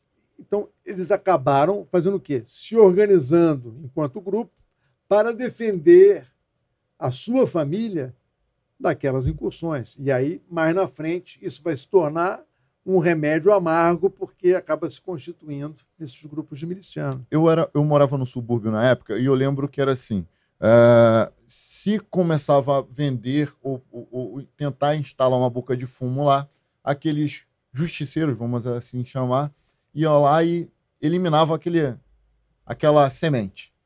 Se começava a roubar no bairro eles iam lá e eliminavam aquela semente. Só que misturada a esses policiais tinham ex-policiais X9, né? essas pessoas não tinham fonte de renda. Então, peraí. Olha só, se vocês quiserem colaborar com a nossa segurança, mas só quem quiser. No, no início era assim. Daqui a pouco, não, agora tem que colaborar. Aí depois tabelar o preço. Agora não, agora tem que ser assim. E começaram a tomar. Foi, é tudo, tudo atrás do vil metal. Sim. Daqui a pouco, grandes operações policiais, porque a polícia corta na carne, prendendo um vultoso número de policiais. Daqui a pouco a policiada, irmão, isso aqui não vale a pena não. E ficaram só os ex-policiais, hoje até poucos até, e começaram a se misturar com traficantes, ex-traficantes, virando milicianos e tal, e virou isso que nós temos hoje. E tem uma coisa que é muito grave, que às vezes as pessoas não tomam consciência. Na polícia mesmo, às vezes, não toma consciência. Você pode estar com um cara do teu lado numa operação, cuja lealdade dele não é com você. A lealdade dele é com o cara que está pagando a ele mais do que ele recebe na polícia. Para você tomar uma bala nas costas, não custa nada. Tivemos casos assim no passado, há muitos anos atrás, de policiais que foram mortos pelos seus próprios colegas. Então, eu criei uma operação, inclusive, na época que fui secretário, você falou cortar na própria carne, que chamava-se navalha na carne. Porque a própria instituição policial tem que ter consciência de que deve se livrar daqueles que não são bons policiais, porque eles levam seus colegas à morte. Eles levam seus colegas à morte. E não estou falando aqui por falar, estou falando porque sei que essas coisas acontecem e aconteceram. Então é preciso que a polícia tome consciência, né? tem espírito de corpo e não espírito de porco. Porque o espírito de corpo é fazer aquilo que você se comprometeu a fazer, que é combater o crime. E saber que quem está do teu lado é ponta firme e você pode partir com ele para qualquer situação. Que tua vida depende dele A mesmo. sua né? fé e a dele depende de De você. você. Conta pra gente, Ana Vara, essa operação. Aí você se tornou secretário de segurança. Não, primeiro foi subsecretário de segurança É, eu pública. fui superintendente da Polícia Federal no Rio. Depois eh, tem uma questão política que eu acho que é interessante a gente tocar nela. Eh, eu, enquanto superintendente da Polícia Federal no Rio de Janeiro, antes tem um período que eu trabalhei no Ministério da Saúde com o ministro José Serra. Fui criar a Anvisa com ele, que ele criou a Anvisa, e eu fui montar a gerência nacional de investigações e, e segurança, que era justamente para combater a falsificação de remédio, que era uma coisa Cara, teve, teve um, escândalo desse de remédios Vários. que eram No mundo farinha, né? No mundo inteiro você tem falsificação de remédios. 5% dos remédios fabricados no mundo são falsificados. Então nós montamos isso e, e- e eu passei esse período, quase dois anos, lá no Ministério da Saúde. Ah, só para fazer um retrospecto. E como eu trabalhei com o Serra, quando eu vim ser o superintendente da Polícia Federal no Rio de Janeiro, aconteceu a Operação Lunos, no Maranhão, aonde se apreendeu dinheiro no cofre do Jorge Murat, marido de Rosiana Sarney, Uhum. filha do Sarney. né? E como eu tinha trabalhado com o Serra e atribuíam que aquela operação deveria ter sido orquestrada pelo Serra, que pleiteava, postulava ser candidato a presidente da República, e a Rosiana estava muito bem naquele momento como uma possível foi época de eleição, pré-candidata. foi época de. antes da eleição, é. né, uma possível pré-candidata pelo, pelo. PFL, se eu não me engano Isso. né? Ah, criaram um- um- uma fake. Eu fui, eu fui vítima de um fake news, de que eu coordenei essa operação, de que eu estava no escritório no Maranhão, que eu fiz um fax com a fotografia do dinheiro apreendido para o gabinete do presidente da República. Né? Então ficou na minha conta. Não que eu tivesse nada contra que essa operação fosse feita, e até teria tido talvez muito orgulho de ter participado dela, porque o dinheiro estava lá. Não tinha origem aquele dinheiro. Quem É. tem que explicar ele não é quem fez a operação. Mas, em todo caso, em função disso, ficou na minha conta. Ficou na minha conta de forma equivocada. Além disso, quando eu era superintendente da Polícia Federal no Rio de Janeiro, a governadora era a Benedita.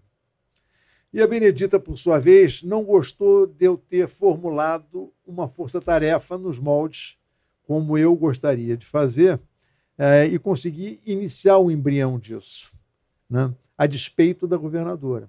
E a governadora, então, ficou despeitada né? E foi a Brasília dizer que isso era uma intervenção indevida da Polícia eh, Federal no âmbito da segurança pública do Rio. Tínhamos até um juiz designado pelo presidente do Tribunal de Justiça para acompanhar lá as nossas reuniões, né? porque envolvia todo o Ministério Público, as polícias militares, civil, Polícia Federal, rodoviária, para fazer ah, as ações contra a criminalidade organizada fortemente, fortemente armada. Então, isso criou lá um problema com o pessoal do PT.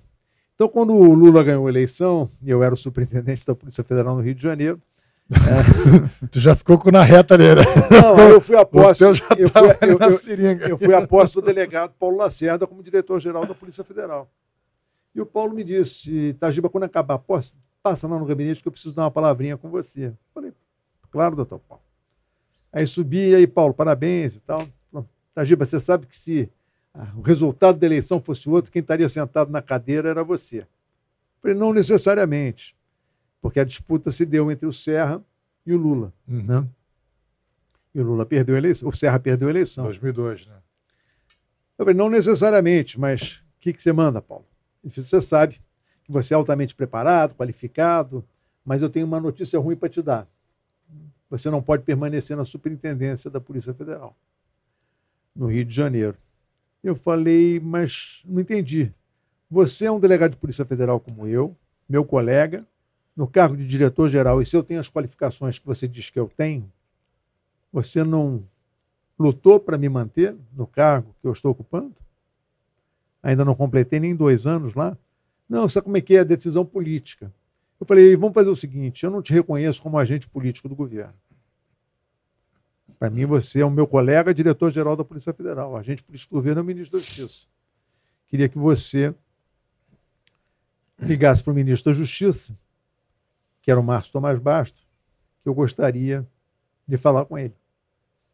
Ele falou, mas como é que eu vou fazer? Você pega o telefone, liga, ele vai dizer para você três coisas. Não recebo, recebo, marco dia e hora, ou vai dizer para ele vir aqui. Ele ligou, o Márcio disse, fala para o Itagiba, dá um pulo aqui. Márcio que eu conhecia de longa data, da época de São Paulo. Aí eu fui lá e tínhamos até um vínculo, porque o meu co-sogro era grande amigo dele e tudo mais, tínhamos uma camaradagem muito grande. Cheguei lá, como senhor, ministro? Me recebeu na hora. Como senhor, ministro? Tudo bem? Falei, Itagiba, me chama de Márcio. Falei, não, senhor, eu estou aqui na condição de superintendente da Polícia Federal. O senhor é o ministro de Estado da Justiça, meu superior hierárquico, e eu vim aqui tratar de uma questão funcional. Falei, Marcelo, o que, que houve?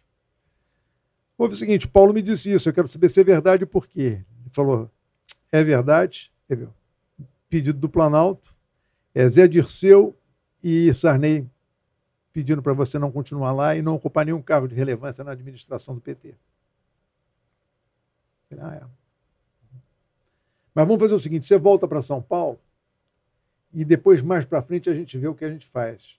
O que, que você quer? Eu falei: não quero nada mais, nada menos do que é o meu direito. O mínimo de um superintendente na superintendência são dois anos. É, me faltam, acho que, três meses para fazer dois anos. Eu não quero sair um dia antes nem um dia depois do dia que eu faço dois anos. E depois eu volto para São Paulo, não tem problema nenhum, não. Então, estamos resolvidos. Depois, mais para frente, a gente conversa. Tá bom. Eu volto para o Rio de Janeiro. Estou no clube, toco o telefone no sábado, falo, doutor Itagiba? Sim, aqui é o ex-governador Antônio Garotinho, que eu só tinha visto uma vez na minha vida, acho que no aeroporto, ou duas vezes. Pois não, governador. Ah, eu soube que o senhor não, ele já tinha informação, soube que o senhor não vai permanecer na superintendência da Polícia Federal no Rio de Janeiro. O senhor viu que a situação do Rio está fora de controle desde que a Benedita esteve no governo, chacina de Bangu, o senhor acompanhou isso tudo. É, e nós, inclusive, na Federal, estamos prontos para invadir. Pergunta ao doutor Vitor. Naquele, naquele, naquela guerra é, do Beramar com o E? É. E nós estamos prontos para invadir e a Benedita, na época, também não, não nos deixou. E aí o, o senhor não vai permanecer e eu vou assumir a Secretaria de Segurança Pública e gostaria de ter o senhor trabalhando comigo.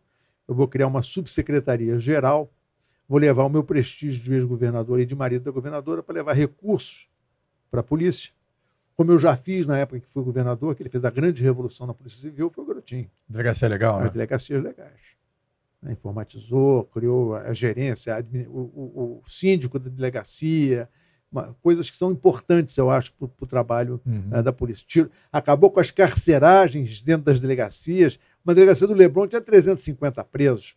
É. As pessoas se esquecem disso. Eu falei, olha, o senhor me pegou de surpresa, eu vou consultar a minha família. o senhor tem 40 minutos que o doutor Josi, o coronel Josias está vindo para cá e eu vou exonerá-lo. Porra, 40 minutos para tomar uma decisão dessa? Aí eu liguei para minha mulher de então, e ela disse, Marcelo, o que você quiser fazer, a gente faz. Está todo mundo muito feliz que todo mundo voltar para São Paulo. Meus filhos são paulistanos, iam voltar para a escola onde eles estudaram a vida inteira e tal. E aí foi aquela ducha de água fria, porque eu resolvi ficar, liguei para ele e disse que aceitaria o convite, mas tinha que antes consultar o ministro da Justiça para saber se eu ia ser liberado, porque senão não adianta. Aí liguei para o ministro Márcio, e o Márcio, pô, Marcelo, essa é a solução dos nossos problemas. Aceita e eu faço questão de a sua posse. Eu falei, mas, ministro, eu não vou ser secretário, eu vou ser subsecretário. Ele falou, não importa, eu vou à sua posse. Você me dizer, livrou de um problema. Você pode dizer para a governadora que eu quero ir à posse. E aí vem, inclusive, o desafeto do garotinho à época, que era o Luiz Eduardo Soares, que era o secretário nacional de Segurança Pública naquela eles época. Não chegaram, ah, eles não chegaram o Luiz, Luiz, o Luiz Eduardo Soares não trabalhou com garotinho. Né? Trabalhou com garotinho, trabalhou com garotinho no governo garotinho. Ele era o, o coordenador de segurança pública Isso. do governo garotinho. Aí eles brigaram? Aí eles brigaram. Aí depois, o, o, quando o PT ganhou, o Luiz Eduardo foi ser o secretário nacional de segurança pública com o Márcio Tomás Bastos. Tá. E aí vieram os dois para minha posse. E eu não saí um dia antes nem um dia depois do, ano que eu, do dia que eu completei dois anos. Foi mantido isso. Eu falei, garotinho, o senhor vai assumir primeiro, que eu só vou depois, quando eu completar dois anos. E assim foi. Eu completei os dois anos e, e, e, e fui seu subsecretário-geral a princípio, né, para coordenar a atividade policial. O garotinho disse: Olha, eu tenho o prestígio, tenho a força, tenho o recurso né, para levar recursos e o senhor cuida da, da parte operacional, uh, me dando apoio com as PMs e coordenando o trabalho das PMs da Polícia Civil.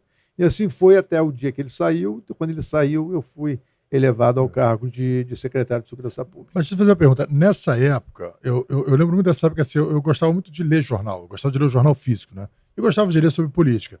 Eu lembro que eu lia muito o Globo. E o Globo batia muito no garotinho.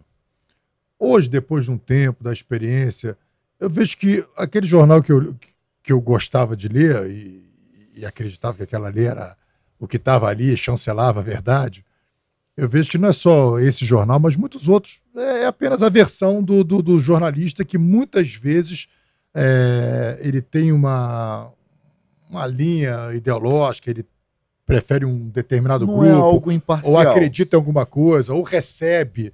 Então eu vejo que hoje em dia, e até como policial, eu aprendi que é, nada do que falam pra gente é verdade. Então tudo, tudo é contaminado pelo juízo de valor das pessoas. Como foi o garotinho Assim, você que trabalhou com ele, como ele foi como secretário de Segurança Pública? A primeira coisa que tem que dizer é o seguinte: primeiro, existe. O, a, a, a, vamos dizer, a Guanabara tem um ranço com o antigo estado do Rio de Janeiro. Né? Era a capital federal, se tornou o estado da Guanabara e depois foi absorvido né, pelo estado do Rio de Janeiro e pela forma de fazer política do antigo estado do Rio de Janeiro, que era uma forma diferente da que se praticava por uma elite né, da Guanabara. Né? Você tinha uma espécie de um coronelismo em função do, do sistema rural. Né? Então, aceitar um cara do interior já, já era... do Rio de Janeiro. Então, aceitar um indivíduo do interior já é uma coisa um pouco complicada. E ocorreram alguns choques de personalidade, e ele não se dobrou a determinados posicionamentos eh, de alguns jornais, foi para um enfrentamento, né? Eh, e os enfrentamentos nem sempre dão muito certo porque você tem uma máquina todo dia falando mal de você, né? e ele tem coisas muito boas feitas no governo dele, do qual não participei, mas as estradas vicinais no estado do Rio de Janeiro foram um progresso enorme. Ele foi um ótimo governador para o interior, porque quem tem que cuidar da cidade do Rio de Janeiro, na verdade, é o prefeito, fora no aspecto de segurança. Mas quem tem que cuidar da administração da cidade do Rio de Janeiro, que era o antigo estado da Guanabara, é o prefeito. O governador tem que cuidar do estado como um todo. E eu acho que a visão do garotinho era do Estado como um todo, pela origem dele, que veio de uma cidade importante do antigo Estado do Rio de Janeiro, que é Campos. Né? Então, acho que a, a, havia uma dificuldade de, de entendimento entre chamada elite carioca e o, o, o outsider que chega uh, para governar para governar o Estado. Mas eu acho que ele fez na área de segurança pública uma grande revolução na segurança pública, que foram uh, as delegacias legais. Como secretário, uh, eu acho que às vezes ele pecava por excesso. Ele, ele tem um turbo dentro dele que de vez em quando ele liga aquilo e tem uma, uma necessidade muito grande de aparecer em determinadas situações que às vezes é melhor não aparecer. E com isso acabava levando, levando chumbo. Teve aquele caso famoso, que foi o caso da chacina daquele casal americano na Barra da Tijuca, onde foi preso um indivíduo e aquilo é coisa para a polícia apresentar, não é para o secretário de Segurança Pública apresentar. E ele se expôs naquilo, se colocou, se colocou de forma ah, muito presente naquela situação, convocou uma coletiva. Então é o tubo que ele liga que às vezes prejudica a ele próprio. Mas eu não tenho um senão para falar ah, dele que não tenha sido apoio e cooperação ah, na época em que eu estive na secretaria, nem ele, nem da Rosinha. Eu lembro que ele, no período dele também, eu lembro que teve um crescimento na indústria naval aqui do, do, do Rio de Janeiro, e essa questão de, de petróleo também, da Petrobras, essa indústria petrolífera. Tal. E o acordo uma... que ele fez com a União, acordo com a União que desafogou a questão do Rio de Janeiro, que ele fez com o Fernando Henrique Cardoso. Então, eu acho que tem coisas muito boas. E que me propiciou, vamos dizer, bater praticamente todos os recordes de prisões e de apreensões que eu, quando eu fui secretário de Segurança Pública, apreensões de armas, recorde prisões recorde, lideranças de quadrilha recorde. Nós montamos uma operação espetacular com todos os batalhões envolvidos. Então, eu, eu acho que é, é muita coisa é, no que diz respeito ao garotinho, no, na administração pública é injusta. Na política, algumas coisas podem até ser corretas, porque muitas vezes você, enquanto agente político, comete é, determinados atos que não, deve, não deveria ter cometido. Você tem os números dessa época? Olha, eu tenho foram 45 mil prisões no meu período. Quantos foram, anos que você, você, trabalhou? Eu fiquei praticamente dois anos e pouquinho. Dois anos. Na... 45 mil, mil prisões. prisões. É. Nós, tem até aqui anotado, deixa eu botar meu óculos aqui, que eu já estou ficando velhinho já não enxergo mais. 75 lideranças do tráfico ah, foram presas, né? ou morreram em confronto. E mais de 30 mil armas apreendidas. E foi um programa que nós desenvolvemos. Inclusive, criamos, na época, uma recompensa ah, para o policial que apreendesse a arma. Então, a arma apreendida, se fosse fuzil, tinha uma, uma, uma, um pagamento de um, de um valor, se fosse um revólver de tanto, de uma pistola tanto. Então, nós criamos incentivos para o trabalho da polícia, da polícia. Eu criei a primeira gratificação uh, para o BOP. A tropa do BOP não tinha uma gratificação como a CORE tinha. E eu criei, enquanto secretário, essa gratificação uh, para a tropa do BOP igual a do CORE. Se eu não me engano, na época, é, era 500 reais. É... Cara, bota a mensagem do Cândido Júnior aí, só para, assim... É, tô ciente. Tô é, ciente. porque, assim, eu, eu ia nessa mensagem, legal que você falou isso, porque tem um subtenente... Foi segurança, foi teu do segurança. Bob, que foi teu segurança, que mandou é. uma mensagem aqui e falou exatamente sobre essa... É só porque vai dizer, já que a, a gente primeira, conta a história, a gente conta a história. de agradecer, ele escreveu. Vai Achou. entrar na tela? Vai, vai entrar na tela. Grande policial, Cândido. Tá aí, Ele escreveu aqui assim: gostaria de agradecer pelo, pelos excelentes serviços prestados pelo nosso delegado federal. Obrigado, doutor Marcelo. Hoje estou na reserva remunerada, mas estava na ativa no BOP do Rio de Janeiro e fui para a Secretaria de Segurança fazer segurança pessoal do doutor Marcelo. Verdade. Um cara honrado e operacional que tenho muito respeito. Aí tem a mensagem dele depois que ele fala do BOP. Acho que ele fala do. Grande policial, Cândido, ponta firme, um dos melhores que o Aqui, Bob ó, teve. Continuou. Sou subtenente Cândido, cara, cara de peixe. Eu estava na ativa no BOP e fiz a segurança pessoal deste excelente profissional, doutor Marcelo Itagiba, e que se diga, ajudou muito na gratificação do BOP do Rio de Janeiro. Legal. muito legal. A Core tinha se criou a gratificação do, do BOP. Então criei, eu criei essa gratificação. Na época, acho que era 500 reais, que acho que era um terço do que ganhava um policial na época. Doutor, Embora é, é, esses elogios ao garotinho, eu sou resistente à figura de alguém que não é da segurança pública ocupando o cargo de secretário. Acredito que a figura do governador, como alguém que pode ser ou, ou não é, da segurança pública, pode ser um engenheiro, pode ser um administrador, pode se candidatar, se o povo achar que ele merece o voto, ele vai ser eleito, vai ser ali colocado. Agora, para o cargo de secretário, embora também seja um cargo político, Acho que para a Secretaria de Segurança, colocar alguém que não tem vivência na segurança, eu não, eu não, eu não acho bacana. Qual a tua opinião sobre isso? Apesar dos seus elogios ao garotinho. Como Veja bem, eu, eu tenho elogios e tenho críticas ao garotinho. Mas eu prefiro sempre ver o lado bom das pessoas. É, e não posso negar o apoio que sempre tive dele enquanto estive à frente da secretaria.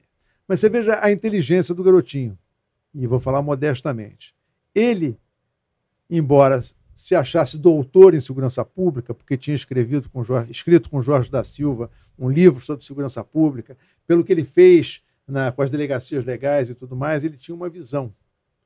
Mas o que, que ele faz?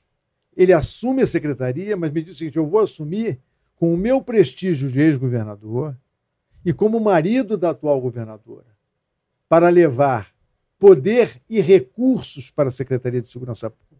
E preciso que você venha trabalhar comigo para me dar o suporte técnico, tático, policial. Então, quer dizer, foi um, um, um, um conjunto perfeito, porque ele tinha o ouvido da governadora, né, na verdade, né, ele tinha os recursos que ele conseguia carregar para a segurança pública, né, e tinha alguém em que ele podia se fiar, que tecnicamente podia dar o suporte que, em tese, ele achava que talvez pudesse faltar a ele. Então, eu acho que a, a visão, a visão é essa. Então, eu acho que uma coisa é o que eu digo: uma coisa é você ser policial, a outra coisa é você ser administrador de policiais. Né? Ah, então, você é muito bom. Por exemplo, você tem um secretário de Segurança Pública, precisa ser polícia? Não, mas ele precisa ter um bom comandante-geral da PM e um bom delegado geral de polícia, né? Porque o que, ele vai fazer? Ele vai administrar, né? E esses aqui é que vão fazer com que a polícia efetivamente funcione, né?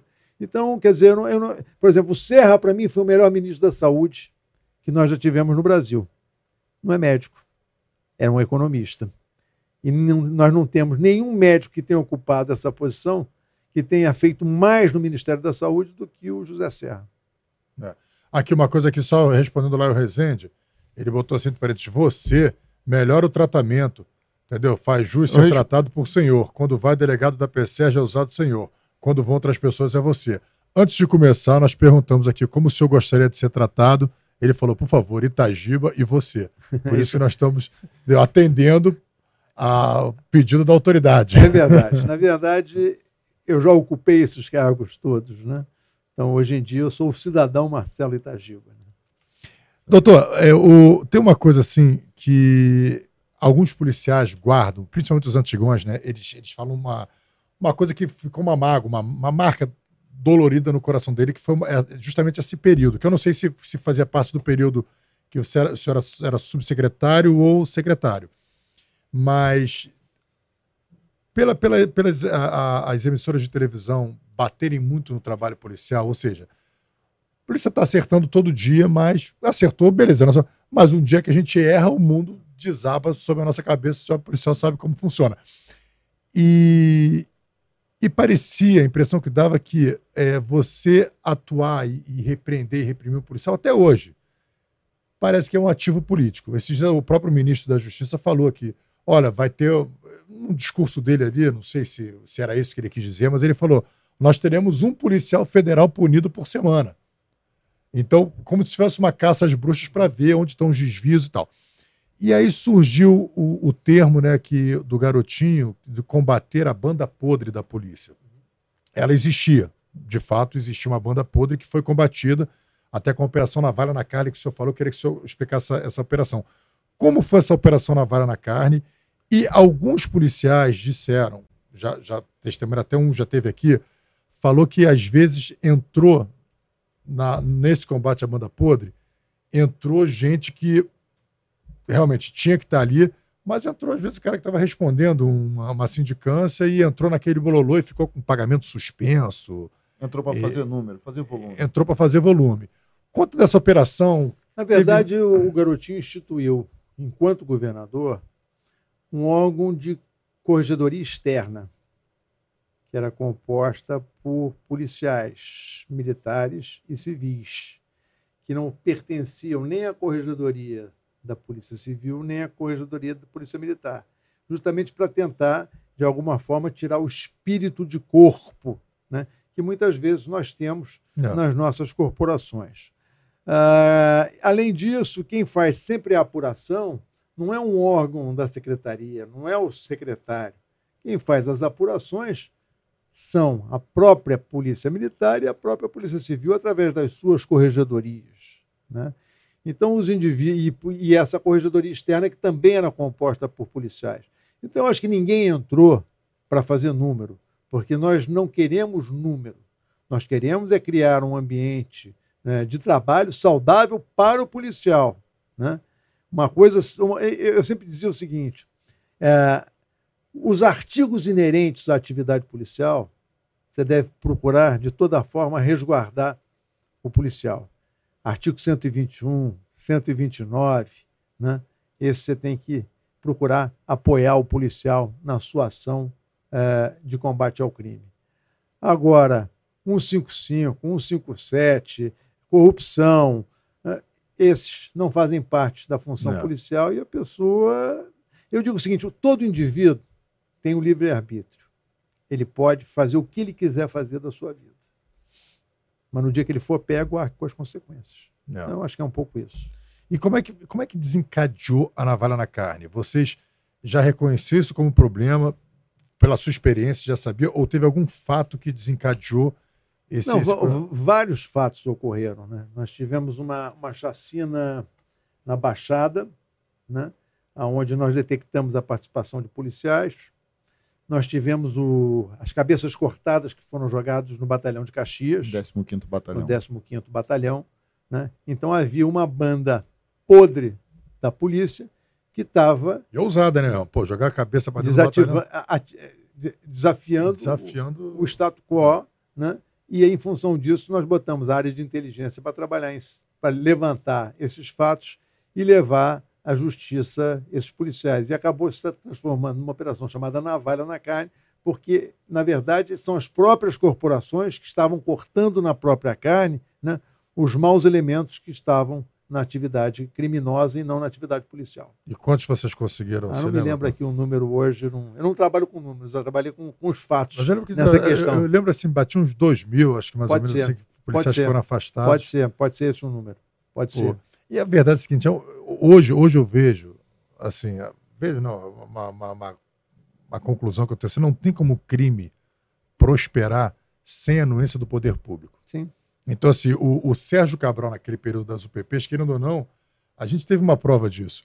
Porque, assim, por mais. Não questionando assim o, o, o- o decorrer do PP e o final do PP e o que aconteceu com o PP, virou um ativo político é, que acabou. Ah, é um ativo político, eu vou implantar o PP em tudo que é lugar, independente. Não, não pensaram na, na sustentabilidade do projeto. Mas a gente viu o seguinte: ele falava assim: olha, vamos implantar o PP agora em tal lugar. Ele avisava, a polícia chegava, os bandidos iam embora e eles tomavam aquilo ali. Então, assim, os bandidos não tinham enfrentamento porque tinha à disposição de daquilo acontecer. E a coisa interessante, no próprio, naquela própria retomada do alemão, a população estava apoiando, a população estava vibrando quando via a polícia entrando e tomando o alemão. Então, ali mostrou assim, cara, quando o poder público quer, ele retoma o território. A hora que quiser, ele toma o território. Se o território não está na mão do Estado, al- Alguém vai ocupar esse espaço. alguém vai ocupar, e, e- ou seja, o poder público está anuindo com aquilo, está concedendo aquele espaço para o Mas eu crime. sempre disse que as UPPs eram unidade de propaganda política. Na verdade, aquilo era um projeto político e não um projeto de segurança pública. Porque, na verdade, o PP já foi DPO, já vários nomes né, tiveram né, as UPPs antes delas se chamarem UPP. Só que, veja bem, houve um acordo um- entre o establishment carioca e o Sérgio Cabral ele tinha que se livrar de determinados indivíduos que esse establishment entendia que conspurcavam né, o Estado do Rio de Janeiro. E é fácil, era Eduardo Cunha, era Pisciani e era Garotinho. Se livrou do Eduardo Cunha, não deu a SEDAI ao Eduardo Cunha, cortou o, o Garotinho, né, e o único que ele não teve força para se livrar foi do Pisciani.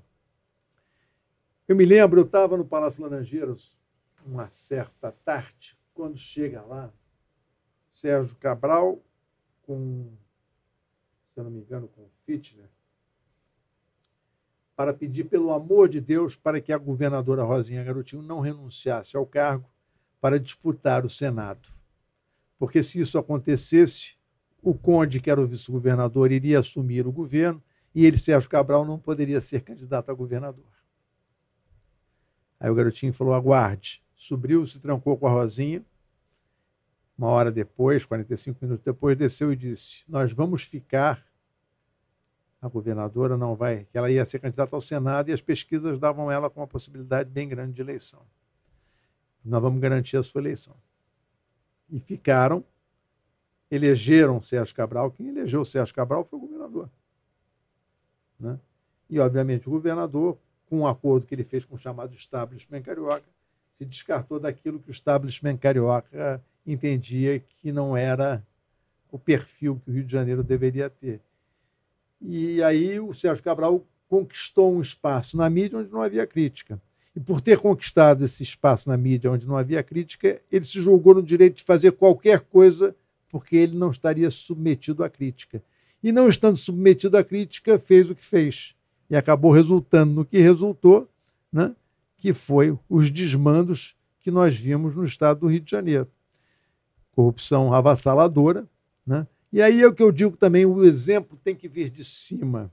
Você quer que o funcionário público na ponta seja correto quando quem está em cima não dá o exemplo. Difícil, né? Você acha assim que o, o que o Sérgio Cabral fez com o Garotinho foi o que depois o Paz fez com o Sérgio Cabral? Ah, sim, não tenho a menor dúvida. São as suas conveniências.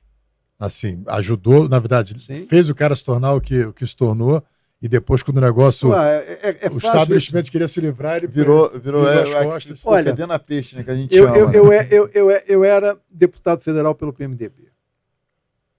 E eu comecei a fazer um trabalho de que o PMDB deveria ter candidato a prefeito da cidade do Rio de Janeiro.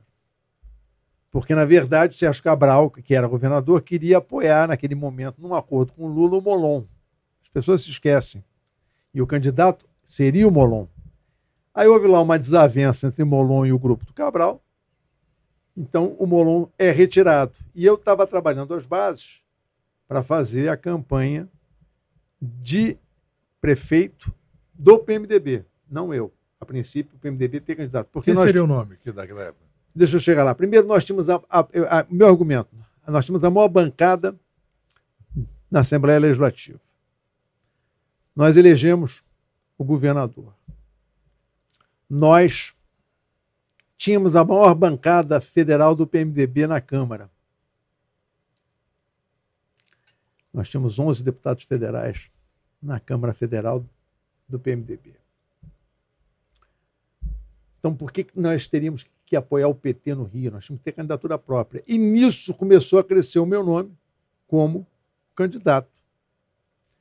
E aí o Sérgio Cabral faz uma jogada ilegal, lá na Grécia, lança o, o Eduardo Paes, que era do PSDB, como candidato, faz um diário oficial retroativo, exonerando ele do cargo de secretário, para que, porque ele já havia perdido o prazo para poder disputar as eleições. E disse que o candidato era o Eduardo. Eu disse: não vai ser o Eduardo. O Eduardo pode ser um dos candidatos, porque o PMDB estabelece que tem que haver convenção. E eu sou o candidato na convenção.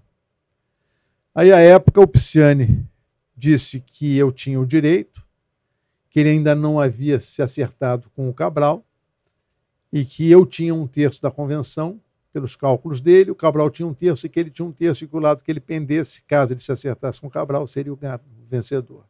Mas disse que cada um deveria dar ao outro uh, um cargo de confiança na administração, caso viesse a ser eleito. Isso foi, sei lá, num acordo político. Né? É, obviamente, eu fui à convenção, eu fiz um terço da convenção, eles fizeram dois terços da convenção e o Eduardo virou, virou candidato. Ceni caiu para o lado de lá. Caiu para o lado de lá. E o, e o Eduardo virou o candidato do PMDB de forma ilegal, de forma incorreta, mas ganhou a convenção e se tornou o candidato, e todos nós apoiamos a candidatura dele. E como o Eduardo é um homem de muita palavra, um homem muito correto, eu estou aguardando o compromisso dele até hoje. Aí, ó, ó. e agora vamos. Doutor, não, vamos, continuar, vamos continuar falando sobre a, a Secretaria de Segurança Isso, agora com o secretário, dele. isso. O garotinho te deu total autonomia para você escolher o chefe, o, o comandante-geral da, da Polícia Militar, o chefe da Polícia Civil? O comandante-geral da Polícia Militar nós mudamos antes do garotinho sair.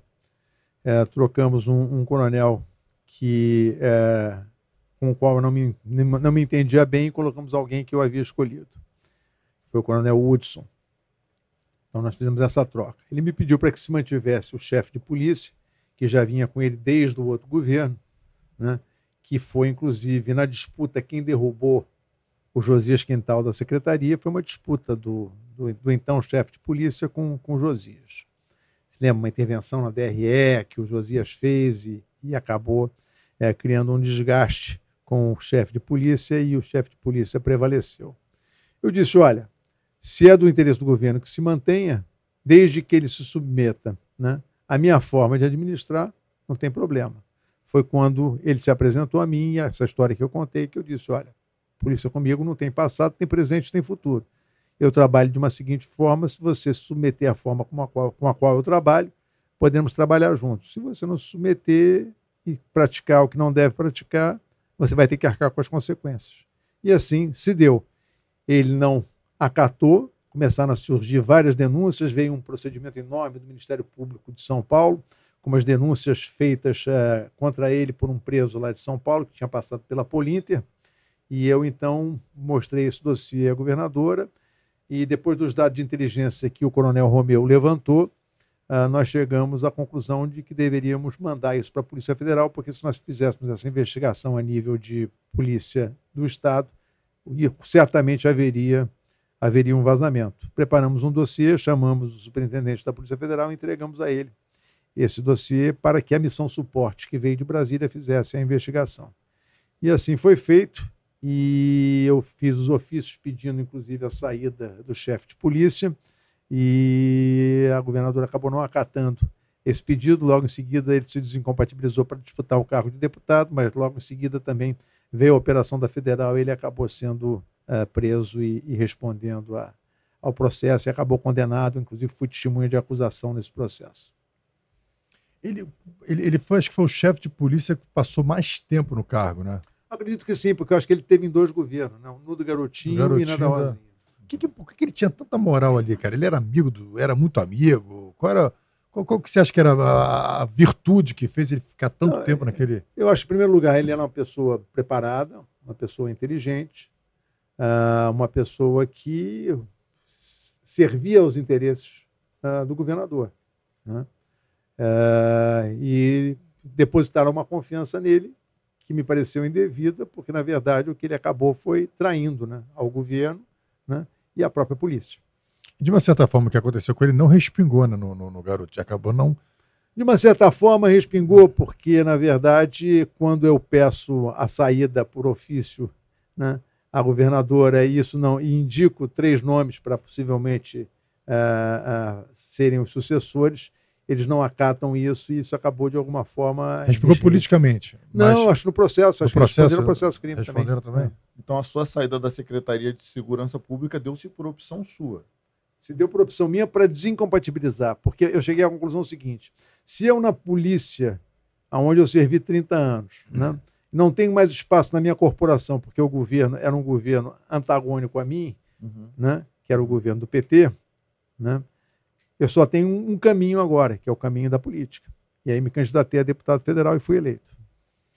Mas no, no como secretário de Segurança Pública, teve um, um, um caso muito emblemático, não sei se o, se o pessoal vai lembrar, que foi uh, o caso da Dona Vitória. né? Conta, assim, o pessoal pode lembrar, acho que de repente se botar no, no, no YouTube, com certeza você vai ver a reportagem sobre a Dona Vitória. Mas conta aí para o pessoal lembrar primeiro o caso e como você entrou, participou disso aí. Dona Vitória era uma senhora que morava ali no bairro Peixoto e fotografava, filmava o tráfico todo dia da sua janela. Do Tabajara ali. Né? Corajosa, Dona Vitória. É. E, além disso, ela é, é, filmou alguns policiais, que também isso é um dos motivos da Navalha da Carne, né, participando ali do, do acerto, do arrego. E uh, uma repórter da Globo recebeu essas imagens e procurou o meu chefe de comunicação social, uh, que era o jornalista Ricardo Gouveia, né? e ele prontamente levou a jornalista e o vídeo uh, lá na minha sala, na secretaria. E botamos o, o cassete, ainda é cassete, hein? na televisão. né? VHS, né? Aquele VHS. E, assistimos, e assistimos a matéria. Então, é é, nós decidimos então fazer uma investigação rapidíssima sobre aquele assunto. É, eu, na época, chamei o, o, delegado adjunto da 12ª DP, que é a circunscrição, que era o delegado Fernando Veloso, né, que foi o encarregado dessa investigação, fez uma investigação excepcional, um trabalho excepcional. Trabalho, é. uh, e, inclusive, é, essa operação, mesmo não desejado pelo chefe de polícia, ele acabou sendo promovido por mim a, a primeira classe. Né? Uh, como alguns delegados que eu promovi, contrariando, contrariando uh, o desejo da chefia de polícia, como o doutor Gilberto, como a doutora Patrícia. Né? Uh, então, na verdade, é, essa operação foi feita dessa forma. E antes de sair no Fantástico, você já tinha nós já tínhamos feito já toda a operação. na paulada em todo mundo o Fantástico já veio Deixou com a operação tudo pronto, né? Tudo do começo, meio fim. Do começo, meio fim. Não foi nenhuma uma denúncia, né? Na verdade, eu acho que não era o Globo, foi o jornal Extra, o Fábio Guzmão, né? Segundo aqui a informação. Dos nossos universitários, é, os universitários aqui nos ajudaram. Pelo Ricardo Gouveia, está aqui a letra dele. E lembrando que não foi o Globo, foi, foi o, o Fábio Guzmão do jornal Extra que trouxe essa matéria para nós uh, em, em videocassete. Gente, se vocês puderem botar no YouTube a, a história, aqui a Dona Vitória é uma figura, porque é. era uma senhora que com certeza aposentada, fica ali, a Dona Vitória ali. É, e tem uma coisa muito interessante que talvez tenha sido muito bom, obrigado. Uma das primeiras vezes, né, a primeira vez talvez em que nós tenhamos usado o, o programa de proteção à testemunha com um enorme sucesso nós tivemos que tirá-la, tivemos que tirá-la do apartamento onde ela estava, tivemos que colocá-la num hotel né, e depois alocá-la em outro estado da federação, Caramba. ou outro município. Onde não será que ela está hoje? hein? Não sei, acho que foi feita uma reportagem há pouco tempo com ela. Ah, recebi informação de que ela morreu. E eu acho que ela faleceu. é. Informação do, do, do- do nosso informante oficial. Nós temos um informante aqui. Mas a, a reportagem, a dona Vitória, ela ficava da casa dela filmando e ela vai narrando, né? Então ela ficava assim, assim, olha só os bandidos usando droga, que absurdo. Aí chega a polícia. Aí a polícia chega e os bandidos vão embora. Fala assim, "Ih, sabe de nada, vai encontrar não. Não vai encontrar desse jeito não. Minha. Rapaz, vocês têm que chegar mais cedo, vocês têm que chegar mais cedo para encontrar. Aí daqui a pouco tá a polícia com os bandidos lá. Ah, que safadeza. Olha só, todo mundo junto na safadeza. A dona Vitória faz, uma investigação pronta. Investigação pronta, era só pegar. a dona Vitória faz parte daquela, daquele grupo de, de, de moradores que a gente sempre menciona aqui no, no canal. Aquele, aquele morador do bem. Aquele morador que quer colaborar com a segurança Mas pública. ela não era nem da comunidade, ela morava num prédio de apartamentos cujos fundos ah, ah, da, sala dela, ou do, do quarto dela, dava para a comunidade. Era um prédio ali de, de, de classe média da Zona Sul. Não era, não, não era uma moradora da comunidade. Não, é- é- Era, era, era na Santa Clara a rua dela. Só que a- os fundos da, da Tabajara, entendeu? E ela, pô, tinha a é visão o ali. Tabajara ali, ali é o. Cabritos? Ela filmava com a intenção de, de, de, de Ela denunciar É, mesmo? de denunciar mesmo, de indignação. É Que é o que eu fofoqueira mesmo. Não, não. Aquelas fofoqueira Não, profissional. eu acho- Respeita a dona Vitória. Eu, eu, eu acho que hoje falta nas pessoas a capacidade de se indignar com as coisas. Não pode haver a banalidade de um cara chegar, como a gente assistiu hoje, num quiosque e dar um tiro na cara do indivíduo, matar três médicos, como aconteceu meses atrás. Isso é a banalidade do mal. Nós não podemos nos acostumar com isso, nós temos que nos indignar. Então, por isso, eu louvo a dona Vitória pela sua indignação e pela sua proatividade em favor da sociedade. Então, ela é, é- ela é um marco, ela foi muito É. importante. Morre Dona Vitória, idosa que levou à prisão traficantes e PMs com filmagens feitas pela janela de casa, em Copacabana. É. Ela Entendi. entendeu, ela, ela entendeu o, o propósito do artigo 144 da Constituição. Todos nós somos responsáveis. É, é um dever de todos, né? É. Tajiba, com essa experiência toda, onde você acha que o Estado, o Estado do Rio, o Brasil, falhou na segurança pública? Porque os problemas são os mesmos que só pioram. A gente já, já reconhece os problemas, já identifica os problemas, mas eles só pioram. Bom, eu tenho uma outra proposta que eu defendo a criação do Ministério da Segurança Pública, não é de hoje, de artigos lá atrás. E num último que eu escrevi recentemente no jornal. Mas não é só a criação de um ministério, porque a razão de ser do Estado são três: saúde, educação e segurança. O resto é complemento. Que o Estado tem que prover ao cidadão educação, saúde e segurança. Sa é, saúde e educação têm verba destinada pela Constituição, tantos por cento devem ser aplicados em educação ou em saúde. Então, eu defendo a criação de um ministério e verba inscrita constitucionalmente para aplicação em segurança pública. Vinculado, né? Orçamento vinculado ali. No... Dessa forma, você tem que tratar a segurança pública não como uma fonte de despesa, mas como um investimento na qualidade de vida. E nós temos que ter o exemplo de cima. Quantos governadores do Estado foram presos em sucessão? Então, qual é o, o, a referência que o indivíduo tem se o maior administrador do seu Estado, a pessoa mais importante do seu Estado, é preso por corrupção? Então, o exemplo tem que vir de cima. Então, você diminuindo ou controlando para que não ocorra a corrupção em nível desenfreado, né? evitar o máximo né? Possível, né? e fazendo os investimentos né? em tecnologia e principalmente em recursos humanos, remunerando de forma honesta, correta e adequada o policial, para que ele possa ter orgulho né? de ser policial e que a população tenha orgulho do seu policial, porque ele pode prover para os seus filhos. Eu criei, por exemplo, na minha gestão, o colégio para os filhos de policial militar em Niterói. A, a exemplo do que existe no colégio militar das Forças Armadas, que até pouco tempo queriam acabar com esse colégio, que é um espetáculo, tem índice de aprovação excelentes no Enem. O cívico militar? É. Cívico Não, Militar. não, o cívico militar é um colégio militar para os filhos de PM em Niterói. Foi o primeiro feito. Depois fizeram, acho que um outro em, em Campo de Grande. Caxias tem Em um. Campo Grande, eu acho que tem. Campo Então, Grande também tem. então é, é- é isso, é valorizar o homem policial. E a outra coisa é o seguinte: só pode ser polícia quem tem vocação. Quem quer polícia para ir para o expediente de 8 às 5, não vai para a polícia. Tem que ser o cara abnegado, tem que ser um cara que tenha força de vontade, que queira trabalhar fazendo polícia, destemido. né? Então tem que ter um perfil. E esse policial tem que ser bem remunerado.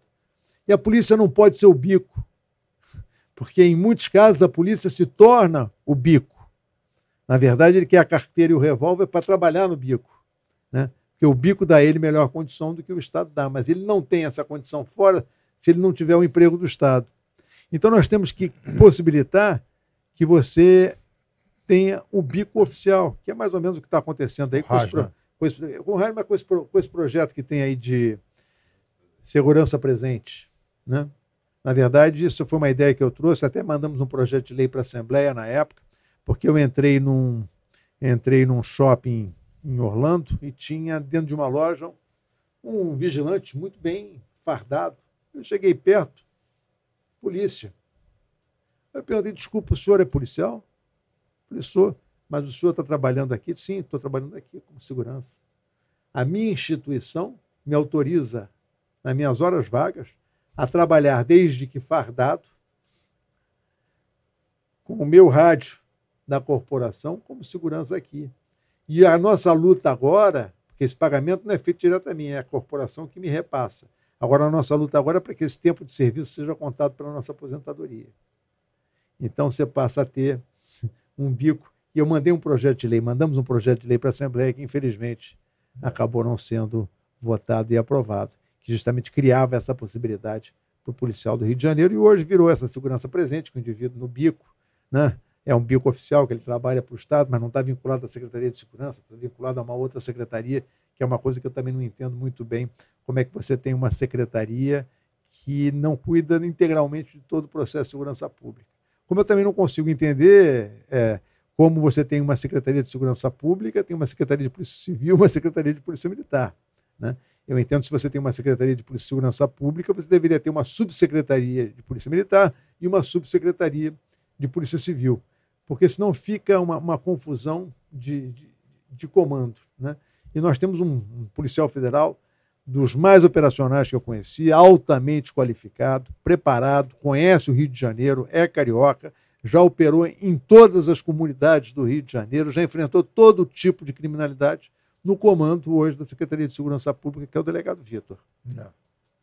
Agora, doutor, o- assim, você tem uma, uma- uma clareza como trabalhou como delegado federal, operações, depois superintendente, é, chefe de setor, a, a escola de, de, de, de polícia, a escola superior de polícia. Então, você tem é, essa, essa, a sua visão sobre a gestão por parte do executivo, né, de operacionalizar a segurança pública, seus projetos são muito claros. Porém, aí a gente entra num- num- numa situação que é o seguinte: são três poderes responsáveis por isso, né? Que é o, o nosso, que é o executivo, que a gente pô, tem essa clareza, a gente sabe que, pô, se. Cara, der recurso, equipamento, salário bom, que a gente não precisa fazer bico mesmo. Sem isso, a gente já faz o nosso trabalho. Você conhece alguém que a polícia quis prender que não foi preso? Não, Não. não Também conheço. não. Não conheço. Também não. Então, sem isso, a gente já consegue fazer o nosso trabalho. Imagina nos dando toda essa estrutura de tecnologia, condições de trabalho e, e um bom salário para a gente se dedicar só a isso aqui. Meu irmão, a gente vai arrebentar, não tem essa. Mas aí a gente entra nos outros, do- nos outros dois poderes que precisam também colaborar. Qual a nota você atribui e como esses outros poderes também poderiam nos ajudar? No caso, o Poder Legislativo e o Poder Judiciário. Uhum. Que É, para o judiciário, eu digo o seguinte: é, o modelo de São Paulo é um modelo que me motiva, que é o modelo dos DIPOS, Departamento de Inquérito Policial da capital, onde você tem um juiz designado com quatro auxiliares que trabalham nos inquéritos e, por sua vez, não se mete no julgamento. Eu acho muito bom. Eu acho que é quase uma espécie de juizado, entre aspas, de instrução. não tinha esse juizado de instrução. Tem o juizado de instrução. No, no Brasil tem tudo. só que nada funciona como deve funcionar. Tem audiência de custódia. É. Tem audiência de custódia. Então, ah, e, e o, o- poder legislativo ele pode ajudar na formulação de leis. Eu fiz vários projetos de lei importantes.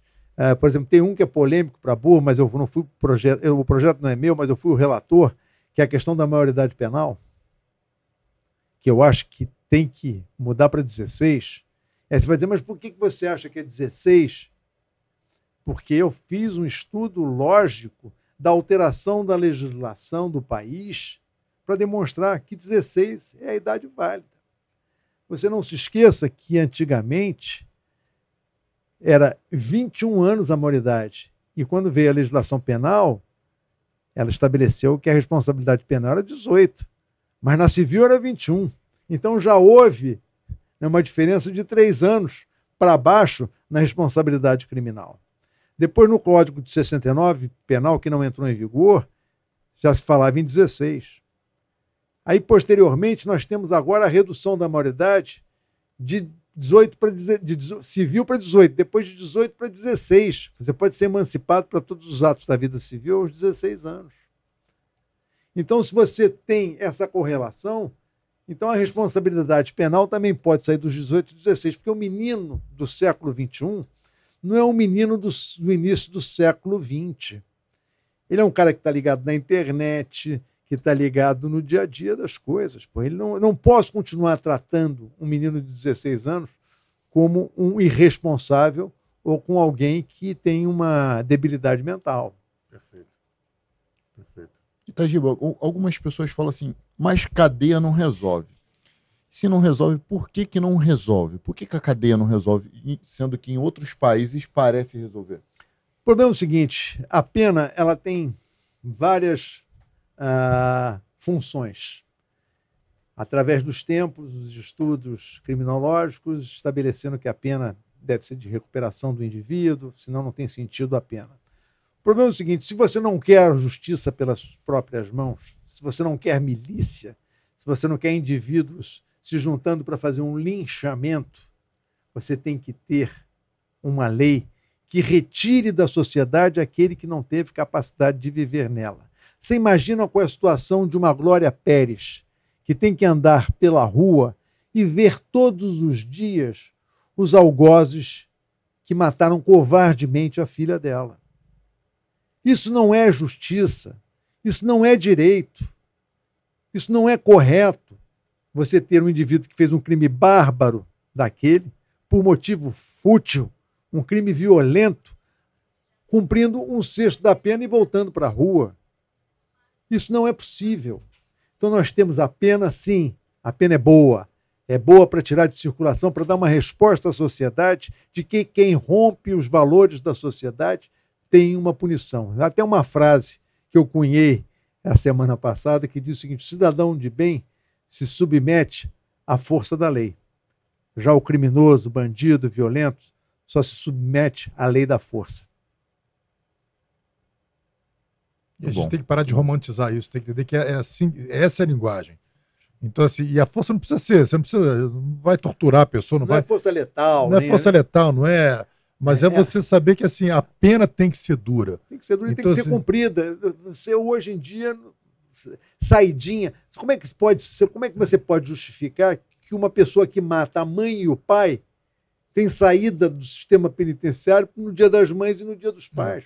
É. Não, e, e o pior eu fico imaginando o seguinte: é, eu, eu imagino é o pai e a mãe passando um Natal é, sentindo a dor da ausência do filho e aquele criminoso do passar o Natal com a família dele.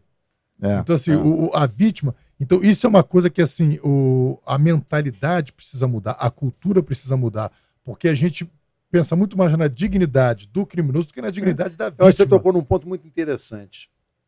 Para mim, a vítima é muito mais importante do que o algoz. Então, eu tenho sempre que defender o direito da vítima. E o algoz tem que cumprir a pena. A gente estava falando aqui, ainda, ainda falando sobre pena, antes do episódio começar, nós estávamos falando sobre alguns projetos que você tinha. E um deles era uma pena mais dura para aquele que fosse melhor instruído. É verdade. Eu fiz um projeto polêmico, mas ele tem também, guarda uma certa lógica. Que aquele que tem maior formação deve receber uma pena superior pelo mesmo crime do que aquele que tem uma formação inferior. Então, o indivíduo que só tem primário deve ter um tipo de pena diferente daquele que tem um curso superior. Se o cara é um homicida com curso superior, ele tem muito mais discernimento, ele tem muito mais conhecimento né, da infração do crime que ele cometeu. Então ele tem que ser responsabilizado com uma pena maior do que esse indivíduo que teve menos oportunidade, menos esclarecimento e menos formação. Esse teve mais oportunidade, teve melhor formação e deve ter uma pena mais grave por causa disso. Eu acho que é tratar, como Rui Barbosa dizia, né, de forma Iguais, os desiguais como desiguais, né? O que é interessante porque, eu não sei como é que está isso agora, mas bem recentemente, aqueles que tinham nível superior, eles eram tratado, tratados como especiais. Eles Ainda são, né? Separado do, do, daquele que não tem nível superior. Até, até, a sentença, até a sentença condenatória final, né? Eles têm uma chamada prisão especial, que é algo que eu também defendi para que deveria acabar, para acabar com foro por prerrogativa de função. Só porque o cara ocupa um determinado cargo, ele só pode ser julgado por um tribunal. Que isso? Nos Estados Unidos não existe isso. Todo mundo é julgado igual, pelo mesmo juiz. Nós todos somos cidadãos. Então não pode haver uma diferenciação. Então eu acho que a, a lei tem que ser para todos e igual para todos. É uma utopia? É, mas nós temos que lutar para que a utopia se torne realidade. O eu... Davi está falando uma coisa aqui, tem um, um, que ele falou o seguinte: pergunta do projeto dele proibindo o presidente do STF ser presidente do Conselho Nacional de Justiça no mesmo período.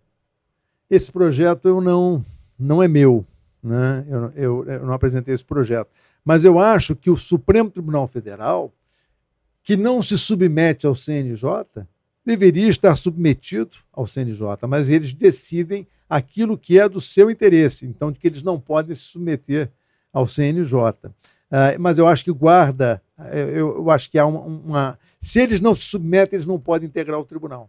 Aliás, eu acho que o Supremo não deveria integrar nada que não fosse o Supremo. Não. Interessante é, que ele falou sobre acabar com o foro prerrogativa de função, provavelmente atingiria ele também algumas imunidades. Todas. No e projeto ele acaba com todas. Porque ah, teve um, teve um, um, político que recentemente, não me recordo o nome agora, ele perguntou para ele assim: o que, que eu faço para não ser preso? Ele, então, se mantém, se, se reeleja. Se reeleja. A solução para você não ser preso por isso que você fez é, é se reeleger. Aí teve um outro político lá para o interior que parece que foi responsabilizado por um acidente de, de, de, de, de avião que acho que matou um, um, juiz, se eu não me engano. E ele até hoje não foi preso porque ele se perpetrou com o mandato e ele não é preso. Então, ele, quando ele está tá aqui, vai acabar, ele corre, faz das tripas coração, é. como dizem por aí, para se reeleger e não ser preso. E se mantém, daqui a pouco vai prescrever. Não, e o projeto meu foi esse, acabar com a prisão especial. Não tem que ter prisão especial. Por que, que eu vou para uma prisão? Só porque eu fiz um curso superior, eu vou para um, uma prisão diferente enquanto eu estou respondendo ao processo do outro indivíduo. Por quê? Todo mundo tem que. Sabe o que vai acontecer no dia que o, o bacana formado for pra, não for mais para prisão especial? Sabe o que, que vai acontecer? Eles vão melhorar o sistema carcerário. É verdade. Você só cuida das coisas quando ela aperta o seu calo.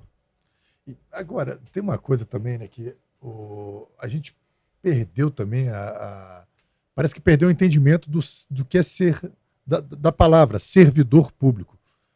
Parece que muitos dos casos o cara se torna um servidor público, não, ele quer ser servido pelo público.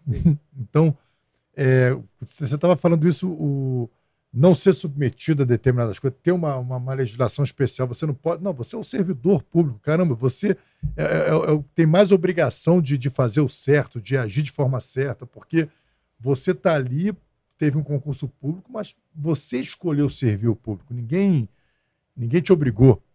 O, o Rafael Ferrari, que é, o, é, um policial, comissário de polícia, tá sempre com a gente aí. Pô, cada vez que ele aparece, eu me sinto tão honrado, porque o cara, o cara é fero, o cara é muito cara inteligente, fora da curva.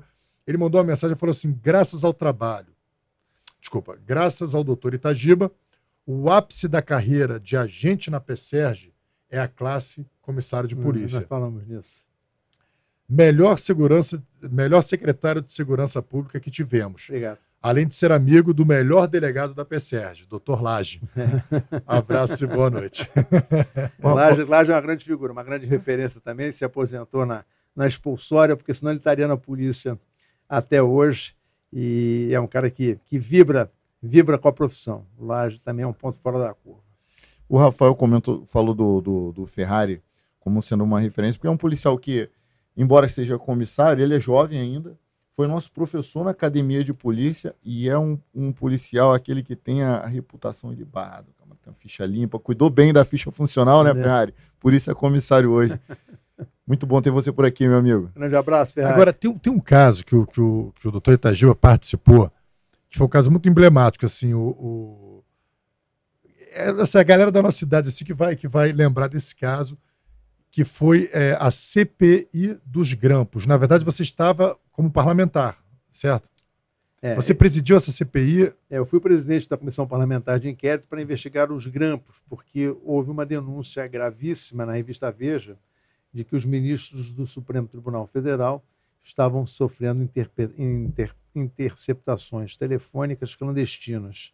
A partir daí se constituiu na Câmara uma CPI e eu fui designado presidente dessa Comissão Parlamentar de Inquérito.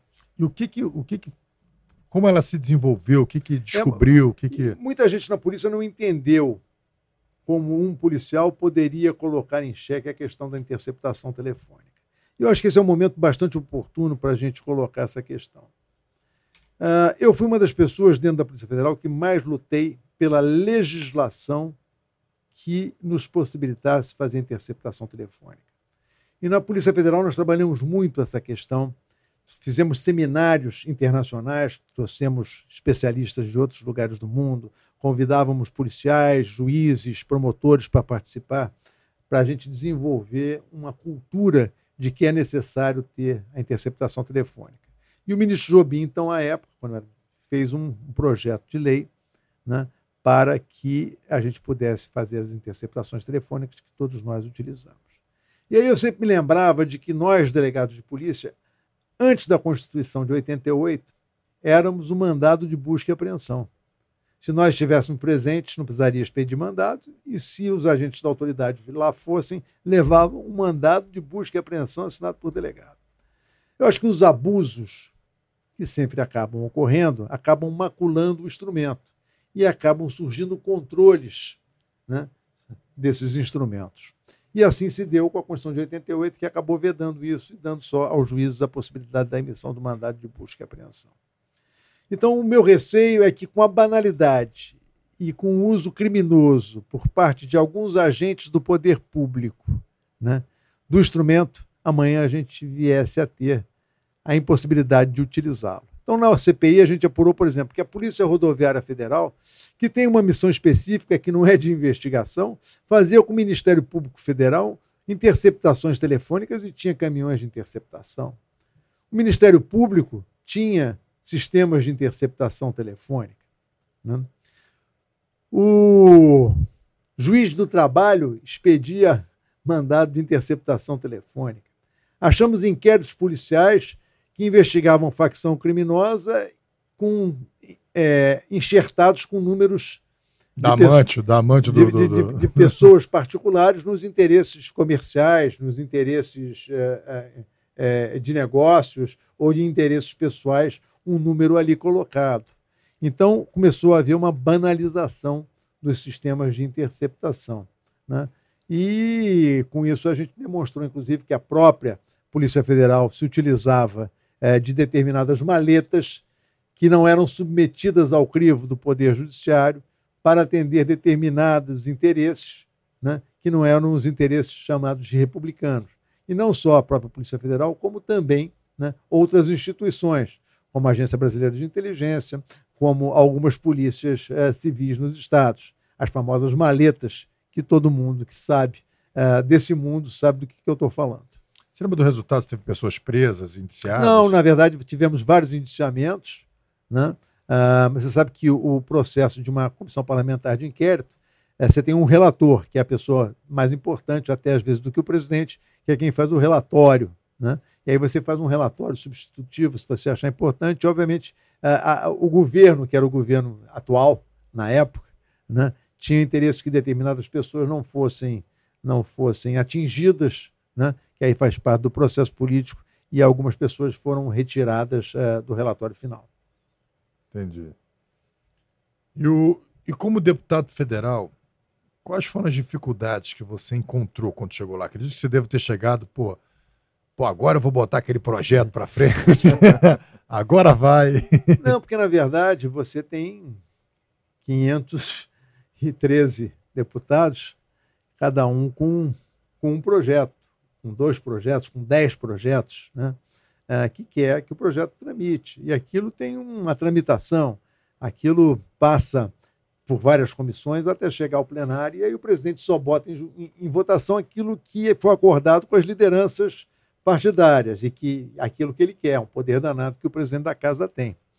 Então, obviamente, todos esses projetos aqui, alguns andaram, outros não, né? Mas eu não consegui fazer com principalmente o projeto que acabava com o foro privilegiado. Foi votado um substitutivo feito pelo uh, desembargador Regis, que era deputado na época de São Paulo, aliás, muito, muito preparado, um excelente deputado. Ele fez um substitutivo uh, modificando um pouco o meu projeto e ele foi votado e foi rejeitado. Logo em seguida deveria ter sido colocado então o meu, que era o projeto principal, para ser votado. E até hoje eu estou aguardando que eles votem o fim do foro privilegiado e, obviamente, que eles não vão querer, não, não vão querer votar. Mas pra... você sabe que algumas coisas avançaram. Né? Ah, antigamente você tinha que ter licença do parlamento para processar qualquer deputado. Houve um avanço e isso acabou caindo. É. E projetos para a polícia, você lembra? Olha, para a polícia em si, eu fiz projetos relacionados à atividade é, que seria, por exemplo, fim da prisão especial, exame criminológico para ingresso nos regimes semiaberto e aberto. Ou seja, ninguém vai por decurso de prazo para a rua. Para ir para a rua, ele tem que passar por um exame criminológico para saber se ele tem condições de voltar à rua, não só pelo decurso de prazo. Tinha outro, aquela que eu já comentei, escolaridade superior como agravante. Crime hediondo para porte de arma de uso restrito. Então, ou seja, essa criminalidade que está fortemente armado, tem que ser tirada de circulação com uma pena mais dura. O cara que está com fuzil é Está com fuzil, entendeu? Então, teve alterações também no Sistema Nacional de Políticas de Droga, né?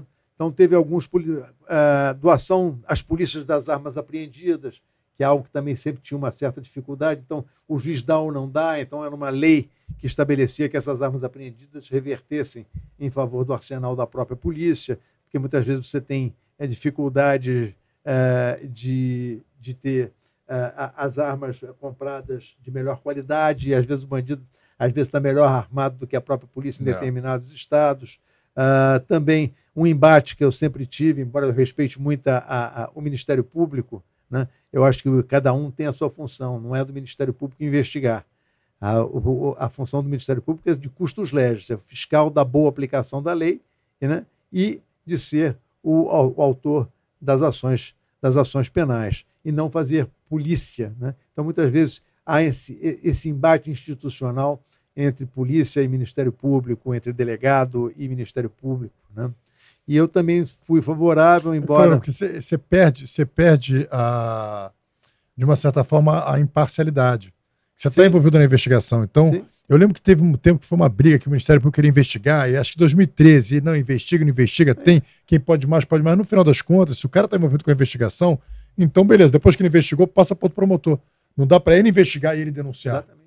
É o que nós estamos vendo agora em determinadas situações em alguns tribunais. Aí. Né? O indivíduo vai julgar aquilo que ele investigou, ou mandou investigar e coordenou a investigação. É juiz até do que, que foi, do que foi vítima. então, quer dizer, é, é, é, complicado. Eu acho que a gente. A, a, o, o, Código de Processo Penal ele, ele, ele é correto. Ele pode ser antigo, mas ele é correto. Não. Muito incorreta muitas vezes são as interpretações que se faz é, do Código de Processo Penal. E é o que você falou, né?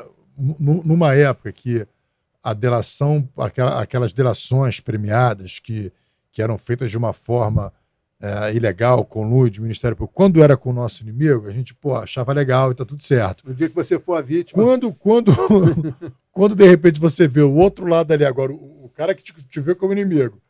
O cara instaurando inquérito, investigando, julgando, fazendo tudo. Opa, peraí, o negócio tá esquisito. E aí começa a gerar uma insegurança jurídica para tudo que é lado, porque esse lado aqui faz, esse lado aqui faz. E qual é o, assim, o que eu vejo? O resultado final de uma insegurança jurídica é as pessoas começarem a buscar a justiça próprias mãos. pelas próprias mãos. Sim. Aí a gente entra na barbárie. E a escuta telefônica, o pessoal usava ela como, como rainha para tudo, né? É. Se fosse legal, era a rainha das provas. Ah, irmão, a gente não precisa de prova mais nenhuma, a gente tem aqui Já a tem as voz coisas. do cara e tal. Se fosse legal, eles usavam para um outro caminho. Não, e tem uma coisa, por exemplo, eu, eu- eu me lembro, por exemplo, ah, há uma evolução nisso também, né? Porque quando a legislação autorizou as, as interceptações, nós na entorpecente usávamos a torta direito, mas nós não usávamos como instrumento de prova. Nós usávamos as interceptações como instrumento operacional, para dar o flagrante. Né? E aí você, quando vai usar isso como instrumento de prova, você tem que ter muito mais cuidado com a, com a custódia dessa prova. Né? Como você armazena, como é que você. Porque isso gera ah, um- um- uma, vamos dizer, uma, uma, uma controvérsia né, em, função da prova obtida. Então, é, é, precisa ter muito cuidado quando você usa o instrumento como instrumento de prova e não como instrumento de flagrância. Né? Na entorpecente, a gente usava muito a interceptação para chegar ao objetivo de prender o indivíduo com a boca na botija.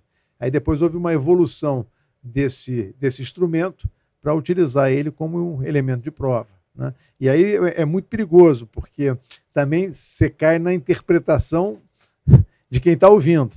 Então, até brincava, eu dizia o seguinte: a, a fulana liga para o Beltrano, que é um sujeito de investigação, e fala para o marido: compra para mim, um, busca para mim um quilo de farinha. Aí o cara bota: um quilo de farinha é um quilo de cocaína. e na verdade ela mandou o marido no supermercado comprar uma farinha. pra- Mas teve um, teve um cantor aí que ele mandou buscar tênis É, e era fuzil, né? pois é, e aí tá aí, continua nas paradas de sucesso. Eu quero tênis. Um Bota- tênis calibre 762. Vamos, vamos ver quem está aí nos acompanhando no chat aí, para a turma que nos acompanhou. Vamos ler algumas mensagens. Chama no chat. Boa noite, guerreiros. Elton Barcelo. Valeu, Elton. Carlos Schumacher, lá de Nova Friburgo, meu amigo de Nova Friburgo. Boa noite, guerreiros. Valeu, Schumacher. Kilson Nascimento, boa noite. Rafa Romulo, ótimo entrevistado. Sou de Teresina, Piauí. Obrigado, Kilson. Valeu, Kilson. Grande abraço, pro meu irmão. pessoal de Teresina, no Piauí. E pro Schumacher também, né? Schumacher. ela- Schumacher. Todo mundo achou que estava em coma. Neuza Maciel. Quero esse livro, minha mãe. Pronto, já perdi meu livro. Tá? Não, eu trouxe para ela. Eu trouxe, Trouxe pra, pra trouxe ela? pra ela. Neuza. Legal. Se deu bem, mãe. Esparta Podcast, roupa Esparta na área. Obrigado, Tiagão. Obrigado, irmão. O Esparta Podcast Policial também, o nosso amigo Tiago Oliveira. Luiz Aguiar. Doutor Marcelo Itagiba, trabalhamos juntos na DRE em 84. Grande companheiro de lutas, embora não tenhamos muito contato, considero até hoje um grande amigo que me coloco sempre à disposição. A gente leu, é, Luiz Aguiar. Grande Obrigado, abraço, Luiz. Aguiar. Audrey, nossa professora de Audrey. tiro. É, boa noite, amigos e convidado. Mais um grande programa de hoje. Vamos relembrar histórias. Obrigado, Audrey. Pietro Marcelo, grande Pietro, esteve comigo hoje. Boa noite, Rafa, Romulo, Itagiba. Canal já conectado. Hoje a pauta é de alto nível. Parabéns, Rafa e Rômulo. Força e honra. Obrigado, Pietro. Obrigado, Pietro. Ingrid Carvalho, melhor programa com os melhores convidados. Boa noite, guerreiros. Obrigado, Ingrid. Felipe, Delta de altíssimo nível, extremamente inteligente e articulado. Obrigado. Valeu, Felipe. Fábio Cavalheiro, BJJ. Tive a honra máxima de me tornar amigo do Itagiba por meio do jiu-jitsu, que por sinal ele é muito casca grossa e também me sinto lisonjeado por ter sua amizade. O, o- Marcelo Itagiba é faixa coral de jiu-jitsu. Faixa coral são pelo menos aí 31 anos de faixa preta. Comecei É com isso? 10 anos, estou com 67, então são 57 anos de jiu-jitsu. Então eu sou faixa coral por tempo de serviço. Conta, só, só um pouquinho essa história. Você começou jiu-jitsu com quem? Carson Grace e Ivan Gomes na Rua Toneleiros em 1966. Caramba, que maneiro. O Carson é, já tinha academia, aquela academia com, com, com Halls? Não, não, não, não. Academia com Ivan Gomes na Toneleiros. Foi antes na, Quase em frente à estátua dele ali do metrô, quase em frente à delegacia, quase em frente, onde é aquele restaurante, ali era a academia do Carson Grace com Ivan Gomes. E você ficou quanto tempo lá com o Carson? Até... Eu fiquei dos 10 aos 14, depois ele fechou, depois ele foi. Uh, eu tive com, com o Vijo no centro comercial, depois eu fui treinar com o Ali Hollis. Copacabana, o vídeo de Copacabana, aquela pequenininha. Isso. Depois eu fui treinar com o Hollis na, na Figueiredo Magalhães. Em frente ao Carson. É, em cima. O, era, era, a academia era dividida entre o uhum. Carson e o, Cada um ocupava um andar do tatame, dependendo do, do número de alunos no dia. Então eu treinei com o Hollis, depois treinei é, em Brasília com, com Sérgio Barreto, aqui no Rio de Janeiro com Álvaro Barreto, João Alberto Barreto, essa turma dos Barretos. E com quem você pegou a coral? Peguei agora com João Alberto Barreto, estava o Robson Grace, né? estava o Álvaro Barreto. Que né? maneiro. Era... E a preta? A preta quem te deu a preta? A preta eu recebi em Brasília. A primeira vez que eu estive em Brasília. Foi Pô, 30 anos foi... de preto, tá lembrando há 30 anos atrás. Quem me deu foi o Sérgio Barreto. Pô, que maneiro. Eu, era, Marrom, eu era marrom do Hollis né, e fui promovido. Pô, a história, da, a história do, do, do jiu-jitsu.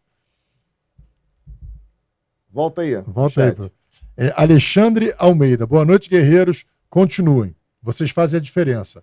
Acompanho vocês pelo Spotify e rodo, e rodo horas pelo Nordeste ouvindo. Fala, guerreiro. E fala pro Rafa que eu não, não uso a rebite. Valeu, Alexandre. Grande abraço aos caminhoneiros do Brasil. São vocês que fazem esse país andar. É isso mesmo.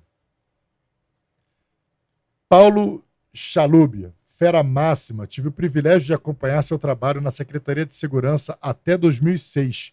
O Brasil perde muito ao não tê-lo no Ministério como, como ministro da Segurança Pública. Parabéns, Atura, o xerife. Paulo Chalúbia é um querido amigo, aí é suspeito porque é um amigo do coração. Foi um cara importantíssimo na minha campanha para deputado, é um querido amigo, gosto muito dele. Pô, que legal. Obrigado, Paulo. Obrigado pela participação, amigo. Marconi Medanha, grande, grande. comissário Marconi Medanha. Parabéns, boa noite a todos. Parabéns, Rafa e Romulo, por mais um podcast. Doutor Marcelo Valeu. Itagiba, mestre de jiu-jitsu. Tamo junto. Valeu, Marconi. Rodrigo. Um dos melhores episódios. História que não podemos esquecer. Rodrigo. Okay. Pola. Polha. Pola. Pola. Pola. Obrigado, Rodrigo. Obrigado, Rodrigo. Ricardo dos Anjos seria um bom governador do estado do Rio de Janeiro. Cara, e essa, essa coisa da política? Pois é, você, você, você vai voltar para a política? Como é que tá, tá... Que que você... Não, a, a, a, gente sai da política, mas a política não sai da gente. Né? Uh, e eu, eu, digo hoje que hoje é muito difícil você participar de um processo eleitoral uh, trabalhando como eu sempre trabalhei, de forma íntegra, de forma correta. Hoje, se você não tiver apoiado por uma milícia, se você não tiver apoiado por uma contravenção, se você não tiver apoiado por uma igreja, né? se você não tiver um apoio é, desses grupos que hoje são os grandes fomentadores né, de políticos, é muito difícil você se eleger, porque voto de opinião pública é um voto muito dividido e muito difícil de você conquistar. Então, por enquanto, eu acho que eu vou me, me, me reservar o direito de ficar assistindo do, da arquibancada. E você quer ver uma coisa, essa coisa também do, do agora do fundo eleitoral, eu, eu, acho assim, eu tive uma experiência, né, eu acho uma das coisas mais absurdas que tem, porque o fundo eleitoral é um dinheiro público, certo? Até aí, tudo bem. Tu não tá falando isso porque tu tomou uma calça errada no. Não, não, mas assim, é o dinheiro público. Não, eu, eu, eu fico dizendo assim, o dinheiro público. Fundo eleitoral é o dinheiro público. Ou seja, dinheiro que sai do meu, do, do meu bolso, do teu bolso, do bolso de todos nós aqui. Esse dinheiro, ele vai para o partido, de acordo lá com o critério que eles querem. Tudo bem, foi para o partido. Chegou no partido, ele fica na mão de um cacique.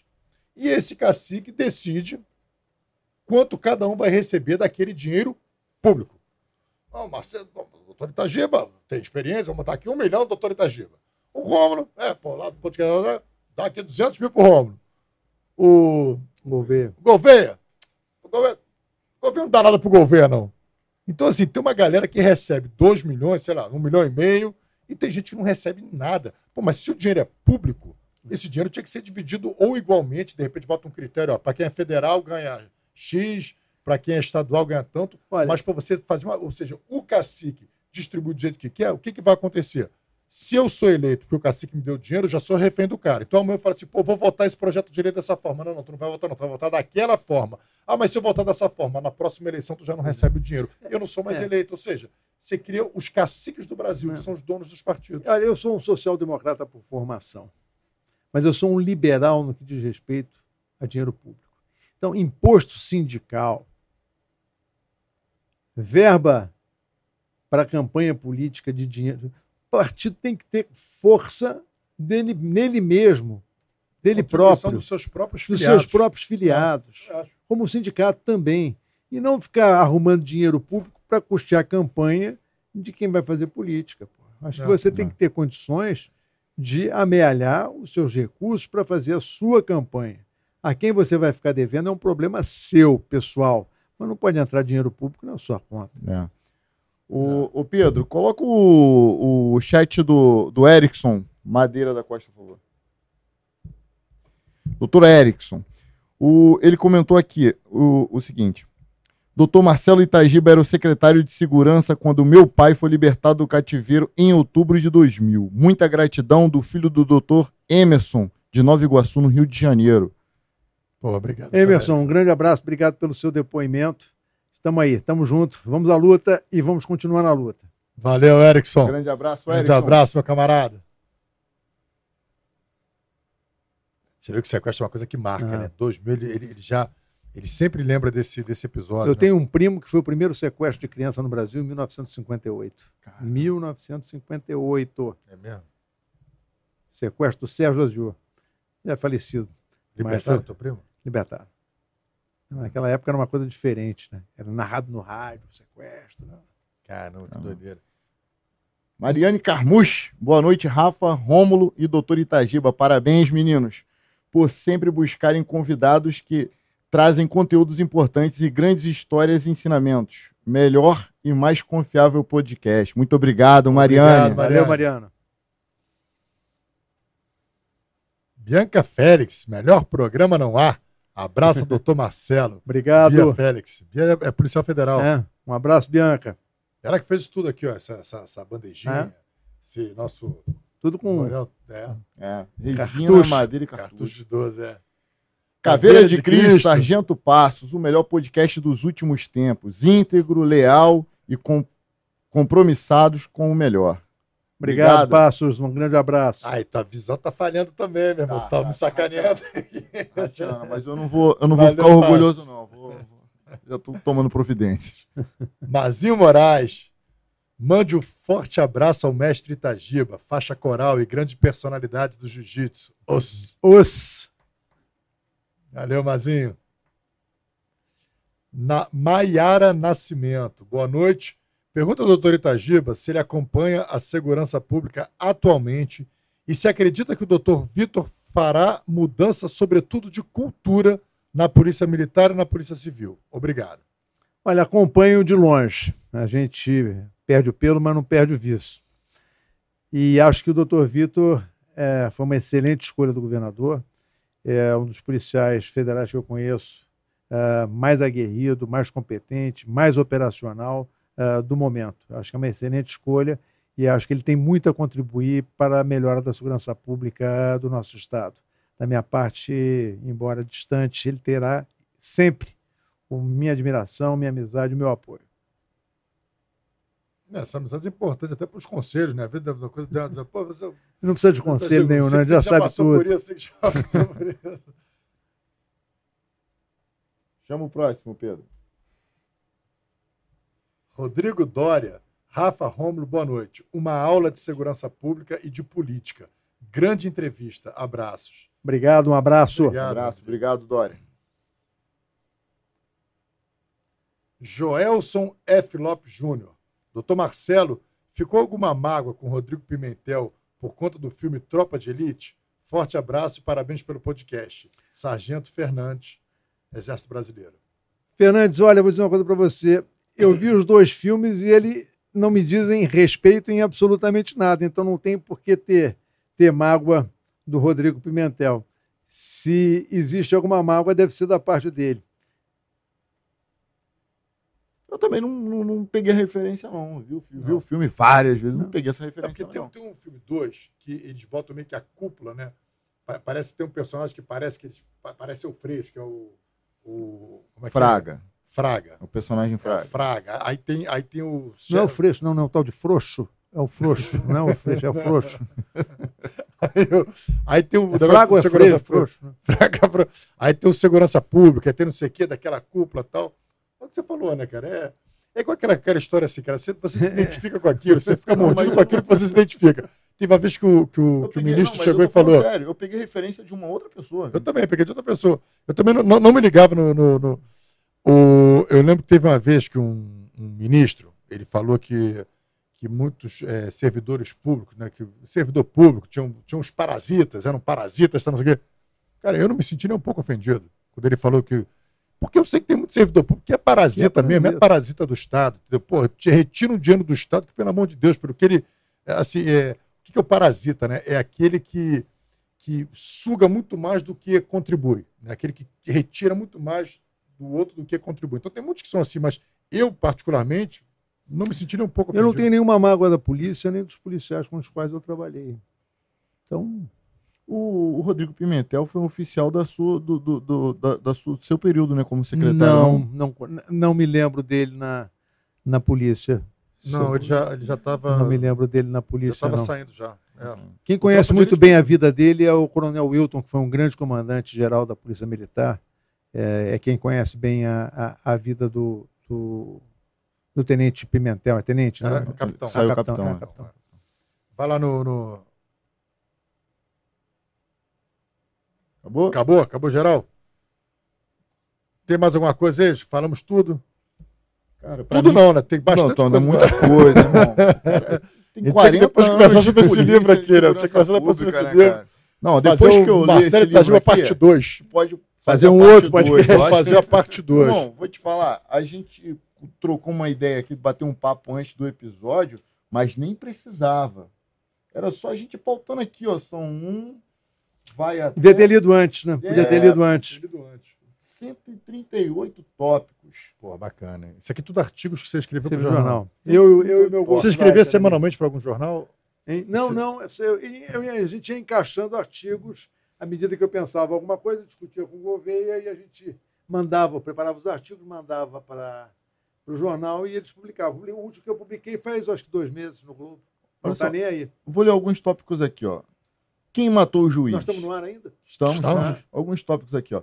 Quem matou o juiz? Armas, o melhor é contê-las. Guerra sem fronteiras. Legitimidade para agir. A segurança pública e o combate ao crime. Degradação do respeito à ordem. Ah, sob controle do Estado. Consumo mortal. Já vou aqui pra, só para vocês entenderem. Caos nos transportes. Fim dos privilégios. O crime de terrorismo no Brasil. Contra os privilégios. Lei frágil estimula impunidade. Ah, em defesa do Estado do Rio de Janeiro, o quinto constitucional, política da ficha limpa, Ministério contra o crime, bandidos na cadeia, são só alguns. Tá Ao, ao longo de quanto tempo se, se você escreveu esses artigos? Acho que desde a época que eu sou secretário, até alguma, não sei se tem algum da época que eu fui super, tem, tem da época que eu fui superintendente e depois quando eu fui secretário. Então, então tem 20 anos, ao longo de 20 É, anos. Sim.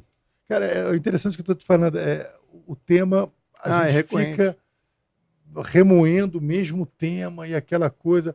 Eu, eu acho assim, tem, tem umas coisas que, que tem uma questão assim cultural no nosso país que só agora nós começamos a nos atentar. Porém, o grupo político que se atentou a essa questão da cultura antes é o que hoje dita as regras, né? Então você vê, você o que te incentivou a se tornar um policial e a dedicar sua vida à segurança pública foram filmes que você assistia, foi a cultura, né? Algo Sim. cultural que eram os filmes que você assistiu na sua adolescência, na sua infância.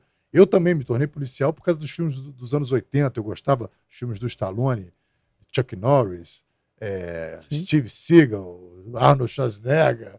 Então, esses caras que me estimularam, eu falei, porra, eu quero, eu quero fazer o que esses caras fazem, eu quero ser assim, eu quero ser esse herói do filme, né? E, em contrapartida, a cultura no Brasil sempre demonizou a figura do policial. Em termos, Quando, né? Não, mas quando, a- quando, a- quando o policial aparecer no filme, um filme brasileiro, quando o policial aparece, tá sempre envolvido numa sacanagem. entendeu? Nunca, pô, nunca é aquele cara, o herói que salva, tal, não sei o quê.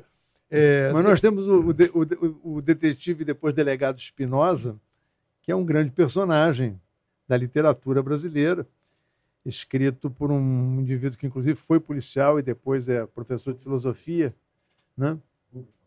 Não, não é Rubem Fonseca, não. O Espinosa é do. é, vê aí no, no Google, me esqueci o nome dele agora. Mas, pô, que é um personagem espetacular. É, tem um- livros fantásticos. é, vale, a pena, vale a pena dar uma. Quem não conhece o detetive depois delegado Espinosa, que trabalhava na 12ª, morava no bairro Peixoto, comia na cantina italiana, e as histórias de investigação dele, O Silêncio da Chuva, acho que é o primeiro livro Pô, dele, que é um espetáculo.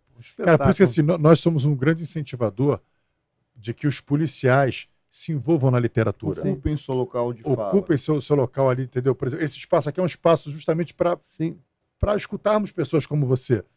Porque muitas vezes a segurança pública, você vai num programa esportivo, né? E aí eles vão falar sobre futebol, sobre um jogo de futebol. Pô, tem um jogador de futebol ali, tem um técnico, Tem um árbitro tem um para juiz falar sobre para falar arbitragem. sobre arbitragem. A Não, segurança pública parece que vai não, muito assim. além, vai muito além. Hoje, por exemplo, eh, o homem não pode falar dar uma sobre os problemas da mulher porque ele não tem legitimidade, porque não é mulher. Eu não posso esquecer o nome, o nome desse autor, que é um autor importantíssimo. Esse. Professor de filosofia. Luiz depois, Alfredo Garcia. Silêncio da Chuva. Galera, vamos assistir. Deixa eu anotar aqui. Silêncio. Vê se encontra aí no Google aí. Joga, joga esse livro aí pra gente, pessoal que está assistindo aí poder ver. Luiz A- Aliás, já foi até, virou até uma Alfredo minissérie. Garcia. Foi um filme, inclusive, é, com, esse, com esse elenco aqui, ó. O livro. Moderno, né? Pois é, um livro base- esse, baseado esse no uniforme, esse uniforme é até o uniforme rec- é, mais moderno da polícia. É Luiz Alfredo Garcia, é o Garcia Rosa. Luiz Alfredo Garcia Rosa. Bom, Um grande autor. Quem gosta de história policial, leia, porque é, é- é um grande livro, é uma obra, peça de literatura importante e que bota sempre o policial como uma pessoa bacana. Itagiba, nós só temos a te agradecer por essa aula que você nos deu, por esses relatos aí. Puta, e você, tipo, hoje está chovendo, se você não é do Rio, hoje choveu pra caramba o dia inteiro aqui no Rio de Janeiro. Tá fazendo um frio lá fora, por incrível que pareça, fazer frio no Rio de Eu Janeiro. até quase não vim por causa da chuva. Falei, olha, está chovendo muito, será que não vai inundar? Será que a gente vai conseguir chegar? Que é Então- furada, de... que sai na chuva é furada. Mas saiu, veio, tá aqui. Estamos entregando para você um excelente episódio. Obrigado por ter é, estado aqui conosco. Vamos fazer o memorial aqui com, Sim, sim. com o doutor Itagiba. Deixa eu só agradecer também. Pô, Tajiba, obrigado. Obrigado por você ter vindo aqui. Fiquei muito feliz com a sua presença.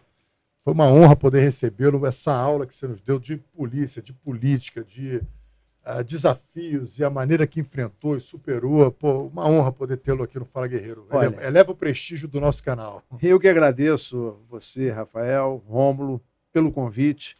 né? São dois policiais que estão na linha de frente, então não é um, um jornalista que não conhece o dia a dia da atividade policial que está me fazendo pergunta. Na verdade, não é nem pergunta, na verdade, foi um, um grande bate-papo onde todos nós aprendemos. E me deu a possibilidade de contar um pouquinho da minha história, porque depois que você se aposenta, fica velho, você vive de história. Eu fiz história uma determinada época e agora eu vivo de contar história. E história é sempre um pouquinho de experiência. Se eu pude compartilhar com esse teu público espetacular um pouquinho da minha história, eu fico, fico satisfeito. E quero agradecer a cada uma dessas pessoas que mandaram uma mensagem de alento, uma mensagem carinhosa. Eh, muito obrigado por terem assistido, muito obrigado pelo incentivo. E vamos continuar todos nós juntos aí na luta contra o crime, porque ela não para. Segurança pública é enxugar gelo. Mas se você não enxugar gelo, a área transborda. Então vamos continuar enxugando gelo, fazendo a nossa parte, que é para isso que a gente se colocou na vida. Isso aí. pô. Itagiba, isso aqui é um, é um memorial onde estão todos os, os participantes, os atores da, da segurança pública que vieram aqui. Agora chegou o seu momento. Coloca ela aqui para a galera É, pegar ali, ó, enquadrar ali. Deixa mais para trás, peraí. Aí, Chega mais para pra trás, trás. pra trás. Enquadra ali, ó. Essa aqui você leva consigo. Que legal, que bacana. Esse Esse bota- aqui é nosso. E essa aqui você deposita aqui no nosso memorial e ah. aqui, ó. Fala, guerreiro. Fala, guerreiro. Bom. Muito obrigado. obrigado.